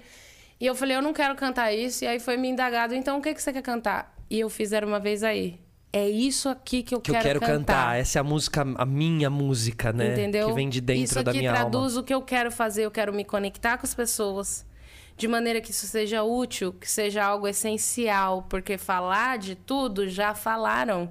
O que é que eu estou fazendo aqui então? Eu estou aqui para fazer algo único no coletivo, não no individual, porque eu não sou genial. Entendeu? Eu sou uma pessoa afim de fazer pelo nós. E talvez isso, às vezes, faça com que as pessoas me vejam como alguém genial dentro do, do, do meu rolê. Total. Mas essa genialidade não é minha, não é um crédito meu. Quando eu furei a bolha, ficou genial. E nem fui eu, foi o lance todo. Mas é que é muito louco você imaginar que Era Uma Vez, que é uma música totalmente solar e totalmente brilhante, assim, né? É- é, que fala de infância, que fala de pureza. foi feita em um momento de tanto caos. Eu acho que isso é quase que uma, uma lição, assim, para quem estiver ouvindo a gente, assistindo. A gente nunca sabe, a gente falou muito assim, né? a gente nunca sabe, a gente imagina, porque encontrou sorrindo no bar e acha que tá tudo bem. E não tá. E não é porque eu ouvi a sua música Era Uma Vez e tão linda e, né? É, que tava tudo bem, assim, né? E que, eu também que... penso assim, o que você mais quer no caos? Você quer um dia de sol? Claro. Você e, quer que acabe? Essa música, ela, Foi ela foi uma busquei. fuga, né? Aham, ela foi um... Foi um, um grito de esperança. Para que quando eu escutasse, primeiramente, eu soubesse eh, que havia um lugar melhor. E que mesmo com a maldade do mundo, como eu cito na música, que você não a veja como normal. Que seja transitória essa maldade. Que isso passe. E isso você sente na música. Totalmente. totalmente. Entende? E toda vez que eu canto essa música, as pessoas falam assim pra mim: você não, can não cansou, não enjoou de cantar? Porque eu cantei muito. Nossa, imagina. E se eu disser E vai pra você cantar uma ainda coisa, muito. eu canto em casa, quando eu tô sozinha. Duvido. Eu canto pro meu gato. Eu canto no banheiro, Mas com paixão? com muita paixão. Ela significa isso tudo. Lógico. E assim, sabe o que é o melhor? Eu canto agora, cara, e eu tava certa. Tudo ia mudar mesmo, mudou. Claro. Eu tô livre. É, ele é seu, seu- é muito marcante, né, pra você. assim. É um hino. No melhor sentido. Uhum. Sabe quando você tem um time do coração e você canta aquilo a plenos pulmões? E você se identifica, Quando assim. eu canto era uma vez, eu canto com essa vontade. Você jamais vai me ouvir cantando a minha música sem vontade. Então, um músico que nega a sua música de maior sucesso, o que, que você acha sobre isso? Talvez ele tenha sido influenciado a não ser um cantor de um hit só e ele tenha muita raiva de sempre cantar a mesma música. Às vezes não é sobre você. É importante você, músico, você artista, que você entenda o que é motivação sua e o que é motivação do outro que implantam em você. Eu ouvi muito assim: você não tem medo de ser uma artista de uma música só? E eu respondia: não, porque eu não compus uma música só. Pra mim sempre foi simples responder isso, porque se eu tenho mais de uma música pra oferecer, eu não serei uma artista de uma música só. Mas existe uma visão do mercado que se aquela música, por exemplo, era uma vez é maior do que eu. Essa música é maior do que eu, ela chegou em pessoas que não sabem que esse é meu rosto. Se não, o número, o número no YouTube, pega aí, Léo, o número de views no, no, no, no Vai ser vídeo. legal, é, é assim, surreal. É surreal. O Léo, que é um cara de números de, de YouTube. Vamos ver. Vamos eu nem ver, sei Léo. mais como Não, é tá tá. com não, não, não para é- de crescer. Não, Não, é, su- é, é, lindo. é surreal. É, é assim. É é atemporal. é- É lindo, ela- ainda toca nos Ela rádios. atingiu muita eu gente. ainda ouço. Querem chutar? É, fala. Vai, vai, vai. Não vai. sei. eu perdi. 300 milhões, alguma coisa assim, Mais. não é? Mais. 310 milhões. Uau! 310 milhões? Aonde? No, de- no clipe? Só no clipe? Quer o número exato? 310, 562, 122 visualizações. Cara. Não, você, você é, mi- mi- é- é milhões, mas você faz a conta. É verdade, é milhões. Só né? de likes são 3 milhões. Caraca. Cara. Gente, obrigada. Não, mas, meu, é, é- é realmente. Não, vai, Léo. Sério, Léo, é um número, Não, é assim. impressionante. É impressionante. Uau. Impressionante. É número É fabuloso, muito cara. surreal, né? Entendi, ela é maior do que eu. Mas é bonito você falar que ela é maior do que você. Ah, mas é só consciência. Você poderia falar é... nenhuma música maior do que eu. Ah, Mas aí nenhuma. eu só seria um idiota que vocês deram a oportunidade de ser artista. e que não tô honrando com o título, né? é, mas saibam que o povo tem poder. Se E a vocês partir- não tacam streaming, não cresce. Exatamente. e a partir dessa música, é, te abriu assim portas pra cantar com Chitãozinho Chororó, Não é demais. Elza Soares. Xande Aviões. Xande. Ele é tudo, cara. Eu escutava ele e aí de repente eu tava cantando com ele, ele era meu amigo, eu conhecia a mulher e os filhos. Não é sensacional? E, esteve em estúdio com essa galera, assim? Com o Xande eu gravei ao vivo, então eu fui a Brasília, a gente gravou no Isso é Valendo. mó legal, né? Aham. E foi uma pura conexão, assim, porque eu encontrei com o Xande no camarim e a gente já era amigo. Sabe? Já, já tava já. brincando. E, ah, Que a lá. admiração musical, a admiração artística é cria isso, É, não cria? E ele me tratou com muito amor, muito respeito, muita estrutura. Eu fui tratada muito bem por Pedro Mota, que é um nome grandioso do mercado e que eu conheci ali e que me tratou praticamente assim como uma irmã mais nova, sabe? O que você precisar, eu tô eu me senti muito amada. Chitãozinho Chororó, eu nem acreditava, assim, eu tava passando por um momento que era era bem eu saí do hospital, tava nesse pós e aí eu fui convidada e eu nem acreditei, era ele, era o Chororó. Eu, eu ele te joguei... convidou pessoalmente? Cara, ele me ligou, eu joguei o celular no chão. Eu falei, Chororó, eu Você não acreditou? e aí, aí eu ouvi assim, ó.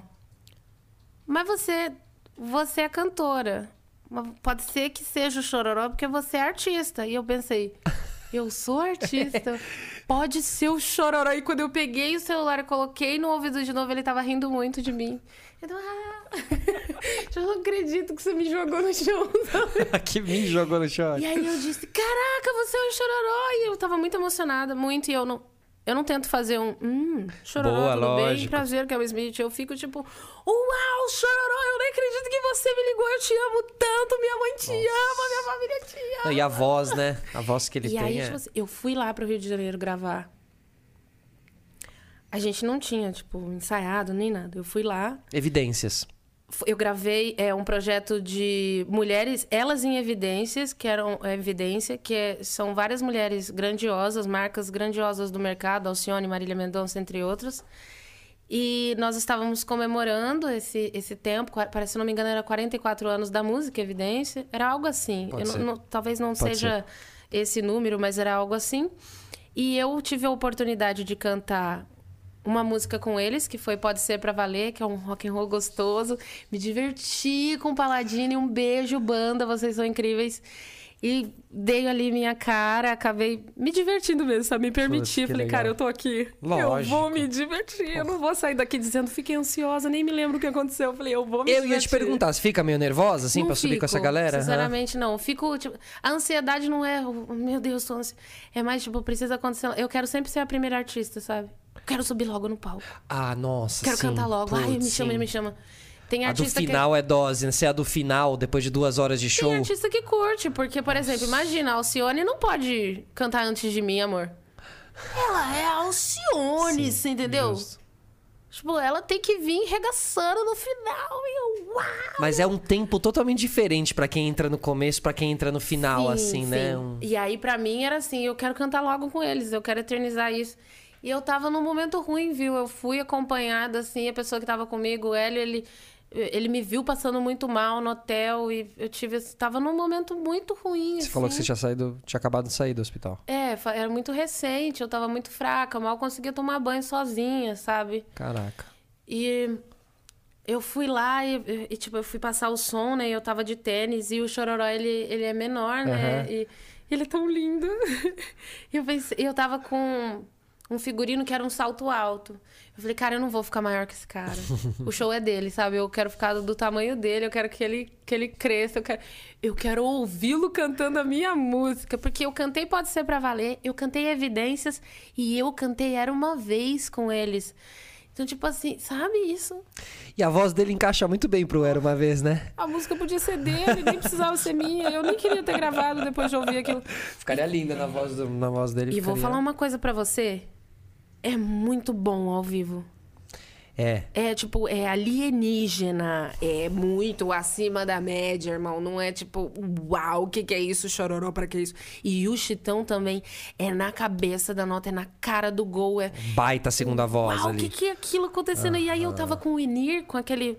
Pra quem não Sim. sabe o que é Inir, é um fone que vai no molde da sua orelhinha assim, você não vaza som, fica bem. Não bem. vaza som e você ouve o quê? Você. Você ouve, ouve seu microfone. Você ouve o que liberarem pra você lá na mesa Tá, de som. Ou tá. seja, você pode ouvir a banda toda. Perfeito. E você vai ali naquele momento da passagem de som dizendo: ah, aumenta mais um pouquinho, abaixa mais um pouquinho tal coisa. Os músicos vão passando o som e as vozes também.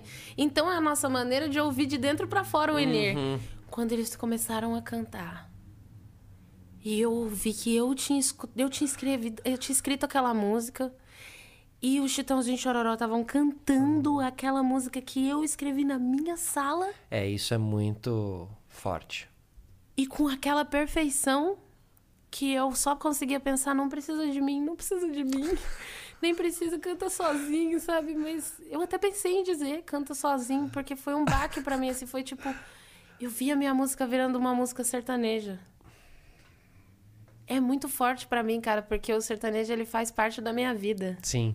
É que o serta... nessas horas a gente percebe como o sertanejo ele é amplo, né? É. Porque o, o Fresno já fez um show com Chitãozinho e Chororó também num projeto da Coca-Cola lá da Legal. época de MTV, 2005. Legal. Procura depois no, no, Vou, no YouTube, que é bem interessante. E aí eles tra trazem o rock bem pesado com guitarra e encaixa com sertanejo assim também. Porque eles são incríveis, eles são excelentes, eles não têm barreiras, eles Sim. são pássaros. Você entende isso? Eles são livres. É, eu ainda acho que o, o Chororó, ele é um pardal, assim, com aquela voz, assim, né? Ele é o próprio... Mas a força é o Chitão. Aham. O Chitão começa a cantar e o palco cria chão. Ele é a força. Por isso que até entendeu? hoje eles estão juntos, né? É muito lindo, assim, é impressionante. É, Eu são os gravei godfathers do negócio, assim, né? É. Uma outra pessoa que é excelente ao vivo, que eu gravei um DVD com ela e ambas estávamos gripadas. e ela é high, assim, a Paula Fernandes. Ela é excelente. Voz e... e- Afinação e entrega vocal e, e segurança vocal e musical. Ela tá sempre muito segura de que o som é dela. E eu compus duas músicas para ela nesse DVD e uma delas ela me convidou para fazer. Que então legal. eu nem esperava esse feat. Quando eu fiz a música Prometo, eu fiz para ela. Eu parei para fazer essas duas músicas para ela. Aí ela te convidou. E ela falou que "Ó, essa música também é sua e eu quero muito. Eu me senti até assim, eu fiquei muito emocionada, sabe? Eu chamo ela de passarinho, né? Porque é muito isso pra mim, assim. E ela me chama de girassol.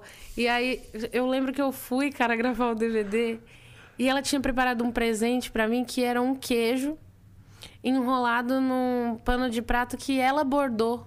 Uau. Olha que incrível. Bem presente de isso. fazenda, assim, né? Aquela coisa bem... Eu me senti irmã dela quando ela fez isso. Pra Que mim, eu me senti assim, comadre dela quando ela fez isso. E ela fez muito certo, porque quando eu subi no palco, era pra ser divertido entre nós. A gente sabia o quão difícil estava sendo aquilo pra ela, porque ela queria estar no seu melhor estado. Uhum. Esse DVD ganhou um merecido Grammy. Entendeu? Sou muito grata por estar lá com ela e ter registrado e imortalizado esse momento. Ela é excelente. Ela manteve a, a qualidade vocal do início ao fim do show. Mesmo estando gripada, eu cantei uma música. Para mim foi muito difícil, tá? Porque era uma pressão de DVD no Uhum. melhor sentido possível. O, o, o camarim, o bastidor tava Tem que tá tudo incrível. muito redondo, né? Mas ela queria mostrar o melhor. Ela Claro. tava voltando mesmo pra mostrar o melhor. Quando eu digo voltando, é tipo voltando com um trabalho muito.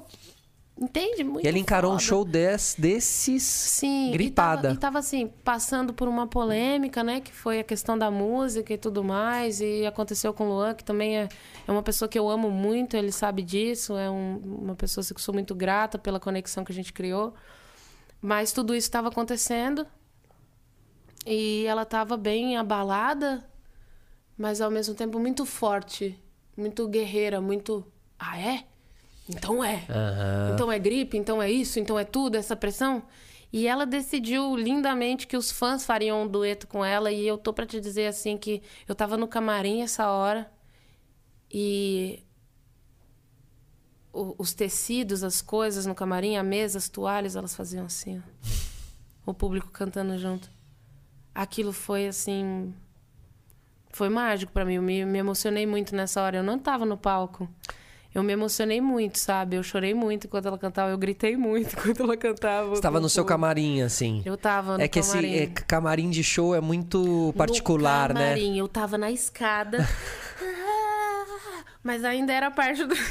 Esse backstage de show, ele é muito, muito maluco, né? É porque mágico. é, É porque maluco. você você não tá na plateia, você não tá no palco, você tá ali embaixo. Uma coisa meio de coxia do teatro assim também tem essa mágica. É, E você se sente meio pertencente, assim, também, né? Tem essa, essa sensação do prazer de ser pertencente àquele que vai subir, que vai fazer, ou pra fazer ser possível que aquele suba, né? Então, Isso. é muito louco, assim. Festival é legal, né, Pra músicos, porque tem isso, né? você encontra uma galera É, e eu fiz o divide Rock in camarim. Rio com a, com a Elsa. eu fiz o Rock in Rio com... Olha essa naturalidade aqui, irmão.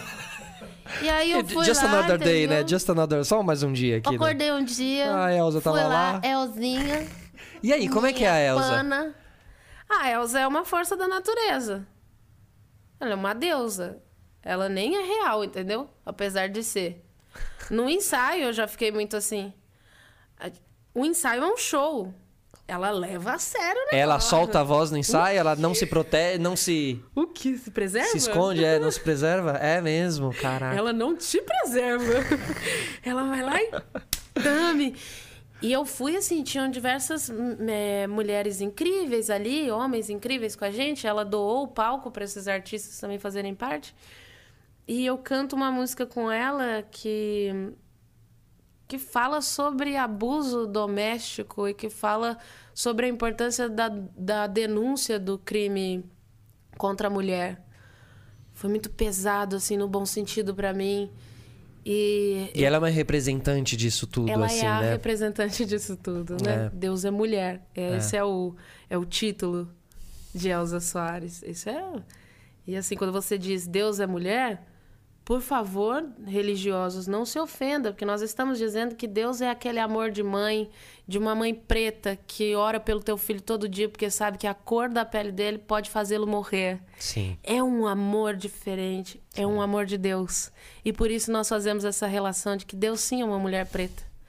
E Deus é Elza Soares, nesse sentido de uma mulher preta que fez, que aconteceu com seus filhos, que sustentou a tua música, que cresceu artisticamente como mulher num ambiente muito mais machista do que o que eu cresci, porque ela abriu lugar para que eu pudesse pisar lugares que não me aceitariam pisando. Essa mulher veio antes de nós. E ela permanece aqui. Pois ela é, é. imortal. A entende? Elza é anos Ela é a 60. mulher do fim do mundo. É, não é só o título do CD. Ela é a mulher do fim do mundo. E quando você sente aquela voz, quando você ouve ela dizendo que a, a- a carne mais barata do mercado é a carne negra, você entende automaticamente o que ela está dizendo. Você não precisa de um viés político, econômico, social e bababá, e um grande debate cheio de termos em inglês que dificultam o acesso da população a esses conceitos. Elsa é uma música política. E faz isso muito bem, faz isso majestosamente. Eu chorei muito no camarim, fiquei muito feliz. Eu, ela me permitiu improvisar na hora da minha música. Então, se você você coloca lá o play na música, é um improviso. Eu entro falando todas as bruxas presentes para trazer as mulheres para esse momento. Pelo direito de ser quem sou. Eu nem lembro do texto, porque, enfim, foi, foi muito ali na hora tal. E a gente cantou essa música. Foi um momento, assim, que eu vou, eu vou guardar para minha vida inteira. Estar com a Elsa no palco. E a, e a voz rasgada da Elsa, assim, como é, como é que. Como, é- como né? é que. Não vai embora uma voz dessa, sabe? Como é que ela mantém? Que técnica vocal que ela usa? Porque parece que quando ela tá rasgando aquela voz, você fala, bom, amanhã ela não vai conseguir falar, né? A Magali Mussi, que é a maga, que é, é, assim, é uma fada pra mim, que é a minha coach vocal, ela diz assim: música é respirar. Então é o ato de estar vivo. Elza Soares está viva. Quando ela canta pra você, o respirar dela é aquele. É aquela música ácida, indignada, preta, É. brasileira. Eu tô arrepiada dentro do, do- Entende? Só de lembrar? Sim. Eu, eu- entende isso? Aham. É muito. É mágico, cara. É, é Deus, é, é música, é, é o que tem de melhor em nós, assim. É o que a gente deveria querer dividir para multiplicar. É o que nós temos de melhor. É sobre as coisas que nos unem, não as que nos separam, não as que nos dividem. É, eu também tive uma bênção na minha vida que foi assim: Amado Batista. Um cara da minha infância, do churrasco de domingo, de, de todo mundo, eu acho, né? Maravilhoso, totalmente. E aí, quando ele me chamou pra gravar, falei, mentira, cara, que o Amado Batista. E uma música que eu já conhecia, que já tinha sido belíssimamente interpretada por uma outra mulher, se não me engano. Você pode pe- pe- pesquisar pra confirmar aí pra mim com quem que o Amado cantou Separação? Não me lembro se foi, foi com Joana, com quem foi, com... Mas foi lindamente apresentada essa música. Eu tive a oportunidade de reler Separação com ele, que é uma música que já está no imaginário brasileiro. E pude dar a minha cara para essa música, que já fazia muito sentido para mim, que já estava na minha memória afetiva. E com o Amado eu fui pro estúdio. Ah, você foi, pro Foi estúdio. Com Rosemary. Rosemary, Rosemary, grande Rosemary. grande Rosemary. Da, da, que, que era da que jogava o agudo lá em cima, Cara, não era? Ela é sensacional. Era, e é, essa é. interpretação é sensacional. Ouça a interpretação Legal, dela. vou ouvir. Eu me inspirei nela. Eu tentei trazer uma coisa assim que tipo, meia cereja do bolo, mas ela foi já a referência. Eu não parti pra nenhum outro princípio que não o dela mesmo, Legal, sabe? legal. E ela foi uma grande referência pra mim nesse momento, assim. Eu, eu me senti muito agraciada e e foi aí que a nossa amizade começou, a minha e do Amado. E é muito bonito, né? Porque eu tenho amigos, assim, que não necessariamente a gente precisa concordar, sabe? Politicamente ou qualquer tipo de posicionamento que seja, mas tem... Existe um amor que nos une de um nível, sabe? Eu chamo o Amado de Amadinho. Sabe, cara? Você entende isso? Ele me manda foto depois da corrida. Eu olho pra ele e penso, eu amo você, cara. Eu amo você, sabe? Eu amo ele de com Mas todo só o de saber do que o coração. Amado ainda corre já é Ele maravilhoso. corre, ele, Ele é cuida da bom. forma. A gente fez um vídeo pro Instagram onde a gente canta um com o outro a mesma música. Ele é muito tecnológico. Ele canta comigo e ele sabia que eu ia estar do lado direito e enquanto eu tô cantando na música, ele interage comigo assim, ó. Você entende isso, cara? Ele é muito artístico. Ele é muito meu Gênio. ídolo. E é o Amado Batista, ele é sensacional. Aquilo é a voz dele no estúdio mesmo, entendeu, cara? Ele abre a boca Ele e é é, daqui- aquilo lá e eu, uau, Amado Batista. E eu fui gravar e ele foi um, um lorde, assim, me elogiou muito, me deixou em casa. Foi, Que eu me legal. senti em casa, assim. Eu, inclusive, tô morrendo de saudade dele. Falei isso esses dias pra ele, tava morrendo de saudade dele. Não vejo a hora disso tudo passar, a gente conseguir se encontrar. E aí, qual é a falta que os shows estão fazendo pra você, que o palco faz pra você? Todo, não quero nem falar disso, não vou chorar. Né, melhor nem, né? Por Não, que eu- que eu eu fui posso- falar posso falar Por que sobre que eu dei isso, esse gatilho também? Mas sim, é um gatilho. É, né? Eu sinto falta, é o que eu sinto mais falta, assim. E olha que a gente tá sentindo falta também da, da receita do show, da dignidade da receita do show. Todos nós. Todos e todas nós. Mas eu tô sentindo principalmente falta do show, assim, sabe? Eu. Muita falta do show, do, do contato, do camarim. Como do você acha que vai ser público, no do- teu primeiro show depois que que... eu vou chorar. Caraca. Vou tentar cantar e vou chorar. E aí eu vou tentar cantar depois vou chorar. Vai chegar um momento que o público vai perceber e vai cantar por mim. E vão chorar também, vai ficar... Vou chorar. E aí o meu maestro vai dizer, não pula neles. E aí eu vou pular neles. E aí eu vou machucar algum lugar, vai riscar. Vai- pular neles estilo mosh, assim? Eu faço isso. Ah, você faz um mosh? Eu, eu fico com Você faz um mosh, de- lógico. Eu quero apertar você. Claro. Desde que não abram quando você se jogar assim Não, no eles não mosh. fazem isso. Mas eu vou entrando de mansinho, assim, eu vou me jogando, mas eu me jogo do palco primeiro. Claro, com certeza, Aí assim, todo né? mundo, meu Deus, a produtora já se mata, o, o, te- o produtor técnico, meus seguranças já estão voando em cima de mim. Cadê essa garota? Morreu com a queda, o que houve? Eu tô lá embaixo. Aí eu dou uma olhada no público. Se eles gritarem, Tipo, vem. já era. Já era, né? Lógico. Aí eu vou com tudo. Mas assim, tem muita criança no show também, tem muito. Muitas pessoas idosas no show, que é demais, porque eu tô mostrando uma música pra uma galera que ouviu muita música boa.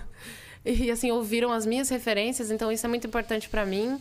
Tem o Vale no show, que é a população de LGBTQI+, minha ilha. Maravilhoso. E aí pra mim é tudo, porque é o meu povo, Tem o minha Vale? galera. Como o assim? Vale, é como a gente chama, o Vale. Tá. Quem é do Vale chama Vale. É isso. E assim, tem a minha galera lá, tem. Entendeu? E, no, e no- na época E de quando- bar, na época pra de bar, pra dizer- quando você Só pra pra te dizer assim, quando eu tô lá e eles me veem, é a possibilidade de alguém do Vale estar no palco. Aham, sim. E é a possibilidade de alguém do Vale se comunicar com o Vale de cima do palco e dizer isso aqui é de vocês. Claro. Isso é muito importante. Existe essa conexão. É. Por quê? Porque nós somos empurrados a enxergar que ser diferente é ser uma aberração. Então, se você ama diferente, automaticamente você começa a se questionar por conta das pessoas se você não nasceu errado. É muito difícil isso, porque envolve muita polêmica, questões é, difíceis de quebrar esses paradigmas, porque essas pessoas foram ensinadas, e não necessariamente esse ódio que elas reverberam seja um ódio delas nativo. Às vezes é um ódio que foi passado de geração em geração e ela acredita mesmo que ela está fazendo o correto. Só que assim, pense do outro lado. A gente sempre fala na terceira pessoa, né? Mas imagina o que é para uma pessoa viver a vida inteira sabendo que o, o, o, o amar dela, o ser dela, é motivo de xingamento. Porque eu não digo assim, ah, seu héterozinho. Quer dizer, eu digo. Mas Entendeu? Sim. Mas quando alguém diz, ah, seu viadinho, a gente pensa, por que que, Sim. por que, que isso é um xingamento? Mas É, porque que isso, né, Mas é por- usado como. Exato. E aí você vai sofrendo com isso é coisa do demônio, isso é maldição. Isso pode acontecer, assim, mesmo que a sua família não seja religiosa, você vai enfrentar essa, essa pressão, tá?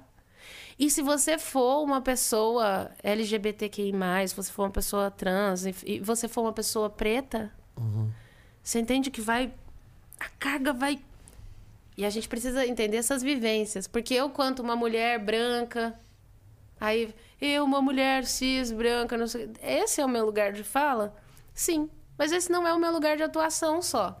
Eu preciso dar voz a quem não tem voz. Eu preciso.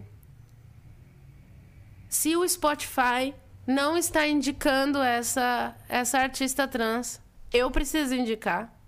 Entende essa autorresponsabilidade? Claro. Não é só minha, deveria ser de todo mundo. Claro. Porque falta talento para esses artistas? Para essas artistas? Não. Falta manifestação artística genuína? Não. Quanto mais livre de ser você é, mais você manifesta. O que falta? Falta respeito, falta oportunidade, falta representatividade, falta assumir o risco de colocar essas pessoas em evidência para que seja naturalizado sermos quem somos. Por que falta isso? Porque as nossas crianças não podem ser induzidas. Querido, as nossas crianças, elas não são induzidas, não. A, a criança viada não foi induzida a ser hétero, mesmo que você não quis dar a Barbie. Não se pega nessa. Você nasce, você é. E tem coisa que você é, você não se torna. Você é. E isso precisa ser respeitado. Minimamente. Eu acho um absurdo ser homossexual. Não seja. Limite isso a você. Agora, se o outro é, não é sobre você mais. Sim. Então, dane-se a sua opinião. Ela só serve pra você. Respeite, é uma vida. Eu não sei se você ficou sabendo dessa atrocidade, mas é, teve líder religioso dizendo que o Paulo Gustavo tinha que morrer porque não sei o que. Você tá entendendo? A gente tá numa corrente de oração por um artista, cara, que. assim, ele é fantástico, você entende? Sim, claro. é, Fantástico. ver- A gente quer ter esse artista como nós, como vivo. A gente precisa dele vivo, a gente precisa dele fazendo arte, a gente precisa dele representando. Sendo disruptivo, mudando a história, colocando a família tradicional brasileira para assistir um homem sendo a dona Hermínia. Isso. Uau, Paulo! Eu te quero vivo! Mais vivo do que nunca. Isso não pode ser dito, cara. A gente tem que repudiar isso na raiz. A gente tem que mostrar pro povo que, com certeza, Jesus não seria um cara odioso, mano. Ele era um cara favelado, preto, nasceu na periferia. Acorda. Um cara revolucionário. Que se tivesse, nascesse no Brasil agora na década de 2000, ia morrer de tiro pela polícia. Não ia precisar ser crucificado. Existem mil formas de crucificar alguém. É tirar o direito dela de ser ela, de viver, poxa. A gente não fala disso porque é muito polêmico, porque é muito pesado, porque é muito não sei o quê. E as pessoas estão morrendo. E eu não sei se não é pior quem vê o mal acontecendo e não faz nada do que quem faz o mal. Eu não sei, não. Talvez seja mais sórdido quem vê acontecendo e não faz nada do que quem faz. Então eu tenho medo de me render a ser uma pessoa que vê o mal acontecendo e Não naturaliza. Foi isso que eu escrevi em Era Uma Vez. É isso que eu tô dizendo. Não naturalize. Não torne normal a maldade do mundo. Não torne, porque se você se acostumar, já era. Entende? É sobre isso, na real, assim. Eu acho que a música é sobre essas reflexões que talvez a gente não faça sozinho. É sobre coisas que a gente sente, mas talvez não consiga traduzir. Sabe? Música vai te acompanhar nos seus piores e nos seus melhores momentos. E isso não vai morrer, a gente vai resistir. A gente resistiu a todas as guerras, a Calígula, a Hitler. Ah, isso- Nós vamos resistir. Isso não há dúvida. Eu acho que a gente, eu acho que a gente resiste. Mas é como dizem, né? A gente vai embora, o planeta fica, né? Não é o, o mundo vai acabar. Não, o mundo não vai acabar. Somos nós que estamos Ainda acabando bem, né? com nós mesmos, assim, Ainda né? bem, porque nós somos o vírus no hospedeiro, né? O planeta Terra não nos faz nada de mal, nós fazemos mal a ele. Então, se nós somos finitos, ainda bem. Deus é justo. Falando nessas forças é, divinas e, e- e além do, do que a gente conhece e viu. Vou trocar o figurino. Tá bom, faz a mudança figurino 2. Vai, vai, pode. Tem uma pergunta que eu sempre faço aqui na nossa reta final do, do, do programa, que é. Vendo sua tatuagem aqui, eu já tenho uma, uma pequena indicação pra isso. Essa aqui, ó. que é o que, o que você acha sobre vida fora da Terra. Afinal, nós estamos no sistema solar e aqui os planetas na nossa órbita, o, o- astronauta. A gente falou muito de Deus, a gente falou muito da- das questões terrenas e terrestres, do que a gente passa e do que a gente sabe, as nossas dificuldades e mazelas e tragédias. Mas e aí? E, e e os extraterrestres, assim? O que te fez tatuar e, e como você enxerga eles, assim? Que me fez tatuar foi, primeiro, que o meu fandom, a minha base, minha base de fãs no início, me chamava de marciana. Como se de alguma forma eu não fosse daqui. E aí isso virou um lance nosso e eu tatuei em homenagem a eles. Sobre é, o que eu penso, né? Minha humilde opinião, dentro da minha pequenez, sobre vida fora da Terra, é que, poxa, a gente é muito egocêntrico de achar que nós somos o centro de tudo, né? É isso que eu acho. Eu acho que responde, né? Nós, não- nós somos um pontinho azul no meio dessa coisa toda. Exato. E a gente acha realmente que é o centro de tudo. José Saramago disse muito bem sobre isso, né? Que você só reconhece a ilha, só conhece a ilha quando você sai dela. E a gente tá aqui dentro e para nós não existe o lado de fora, né? É. Só existe o lado de dentro. Então Exato. a gente se reconhece como o centro de tudo. Nós somos o centro da nossa própria vida, o centro da- da- do nosso planeta, de alguma forma. Mas isso é uma, uma atitude, um pensamento mu- muito narcisista, para dizer a verdade, porque se o universo, que aí você pode chamar de Deus ou chamar do universo, para mim não faz diferença nenhuma. Para mim não. Mas se o universo nos fez dentro desse pontinho aqui, o que mais ele não criou? Aham. Quais são ah, essas obras de arte? Assim, é possível achar que um compositor quis compor uma música só? Acho que não, né? Um compositor tão grandioso assim que, que não comete erros. Não compôs só a gente, não? Acho que não. E esse extraterrestre, você acha que eles são divinos ou você acha que eles são é, a- ameaçadores pra gente, entendeu? Porque tem aquela coisa, não, os ETs vão vir aqui, vão invadir com raios lasers e tal. E tem a impressão de que, pô, de- Deus tá Não lá, sei, Deus tá lá, sei, extra- assim. Deus é extraterrestre é, também, né? É, de fato.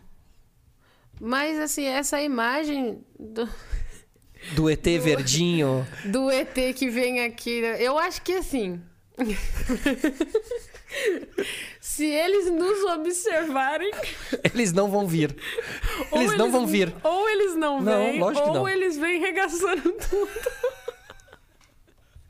mas, mas De se eles- raiva, se eles né? não estiverem tão De atentos raiva da assim, gente. É, é. Eu acho que eles não vão querer contato, não, cara. A gente tá falando que a Terra é plana em 2021. Esses caras não vão descer pra nós, não, tá ligado? Não, se eles estiverem vendo o YouTube, eles não vão vir mesmo. Ah, assim, eles vão que falar, não, o que, que esses caras estão falando de terra, fazer, eu vou de fazer terra um plana? contato com essa galera aí Fazer da um Terra contatinho. plana. Não quer, né, pô? Eles olham assim e falam... Fula- José, Isso vamos é- descer na Terra. José, Isso é vamos só- não, José, pelo amor de Deus. Não, vocês têm Saturno. Aqui Saturno não pode ser. Tem o planeta Terra. Você tá de sacanagem, planeta Que Terra. planeta Que planeta Terra, Terra, velho. Você é não fala Você não tem Terra. noção do que estão fazendo por Não lá. fala, é. O planeta Terra sofre bullying, certeza, ali no. Né? No, no, no- Mas é um Com bullying certeza. merecido, é um bullying merecido. Eu ouvi, uma vez eu ouvi assim, que a vacina. Olha isso que chegou no WhatsApp da minha mãe. Eu adoro as coisas que chegam no WhatsApp da minha mãe. Que a vacina chinesa tinha um microchip nela pra observar a gente. Fiquei pensando, "Gente, mas se a internet faz isso com o nosso consentimento, com Li, concordo. É, e qual é esse chip que entra por um líquido, né? Não, mas Coisa mesmo que doida, né? existisse, já existe. A internet sabe mais sobre você do que você. Ah, é, não. Ela te vigia, ela te vende coisas, ela te induz a comportamento, ela te responde sobre doenças, ela te responde sobre vida e morte, ela te responde sobre tudo. Pô, o Google virou Deus, ele, sabe? É, muito louco que existam pessoas que. Você acha que o cara, com os dados que já existem na internet, ele vai precisar gastar essa grana de pesquisa pra botar um chip, chip? através de uma vacina? Eles já botaram o chip na gente através desses algoritmos e tal. A gente até teve uma conversa aqui com o Ronaldo Lemos, que é um especialista em tecnologia e tal, e ele fala que o algoritmo ele já tem o poder de prever o que você vai, vai prever como vo- Claro. através de uma somatória de Claro. comportamentos, ele consegue saber o que você vai ter vontade de comer na sexta. Sim, exato. Entende? E ele vai te Claro. oferecer aquela pizza que você vai estar afim de comer na sexta. Ela vai passar pelo teu Instagram, assim, ó, justo na sexta. Sabe? Então eles preve... eles já conseguem. Eles já entenderam a gente melhor do que a gente se entendeu. Melhor do que a gente, porque nós não basicamente isso. paramos para nos analisar tanto quanto eles. Exato. Eles se Então, por dedicam a exemplo, isso. se nós, nossa espécie, estivesse para o cuidado com a saúde mental, tanto quanto está para o cuidado com a tecnologia, A gente estaria nós teríamos livre. evoluído. Sim. Aquele negócio que a gente pensou de 2021, carros voadores e vai e dinheiros com pulseiras. Jetsons. Aí a gente tem o quê? A Terra plana. É, é, exatamente, a pandemia. E a Terra plana gira, viu? É. Não, teve um cara outro dia que ele falou assim: não, não é que a terra, a terra, como é que é? A terra ela é plana, mas ela é redonda. Eu falei, como assim? Ele falou, é uma pizza. Uma pizza. Ela é plana e ela é redonda. A terra não é esférica. O cara falou pra mim, eu falei, ah, meu, vá pra lá, vá, vá, vá, vá, vá, vá, vá. Quanto mais Demais. explicação, mais legal. É, deixa, né? Deixa se explicar, né? Eu Vai. ouvi uma vez que assim, ó, quando notando. uma pessoa estiver dizendo um absurdo, não interrompa. Boa. Deixa, né? Porque é necessário que a gente não naturalize o absurdo. Porque vão chegando as notícias pra gente diariamente e a gente vai pensando, nossa, que absurdo. Mas aí depois de um ano e tanto, a gente pensa, nossa, que absurdo. É, isso é um vai perigo, né? diminuindo. Eu, ah, que absurdo. Ah, mais uma vez essa notícia dessa. Aham. Ai, mas lá vem de novo o jornal falando. do- Você vai chegando nesse nível É. de você vai naturalizando o absurdo, porque já é tanto absurdo que você só espera isso. E às vezes isso é uma estratégia do absurdo, né? Às vezes não. É. Sempre. É. Né? Porque não é possível que você exponha o completo absurdo sem que isso seja um plano muito bem elaborado. Não é possível. Não é possível, Não é. entendeu? E não é o caso também, porque tudo que está acontecendo no nosso momento atual mundial é, foi plantado há muito tempo. E Com a gente- objetivos. com objetivo, com plano e, e gabinete e, E tá dando diretoria. certo. Infelizmente, mas vamos. E tá bom, dando galera? Vamos. Não, vamos, vamos, vamos vamos mudar resistir. essa situação. Vamos resistir e mudar essa situação. Com certeza, com certeza. Pessoal, obrigado todo mundo que ficou com a gente aqui até agora. Kel, obrigado pela resenha. Eu é que Fomos pra lá e pra cá e Eu não me lembro mais. viajamos pelo falou. universo. É, Depois a gente, a gente reassiste então esse episódio. Estará eternizado aqui pra sempre. Semana que vem aqui no sistema. Não, semana que vem nada. Sexta-feira ainda. Tô... Sexta-feira tem o Guipa aqui, tá bom? Da, da, da rádio, tá na Mix, na Mix, mas vocês conhecem aí de falar muito de futebol por aí. E na semana que vem tem a semana podcaster aqui também. Que é obrigado. Muito obrigada. Eu me sinto muito grata de dividir. Amei conhecer você, Ariano. É, arianos, Já né? te conhecia da MTV, você sabe. Eu Sim. era sua fã. Olha só, anônima, te consumindo. E agora eu tô aqui contigo. Maravilhoso. Vai lá. Maravilhoso. Olha e hoje sou eu que admiro o seu trabalho. Para com isso, certo? não fala isso que eu Tô vou aqui. ficar toda É emocionada. nessa rasgação de seda que terminamos o programa. Tchau, gente. Até, até Obrigada, sexta-feira. gente. Beijos.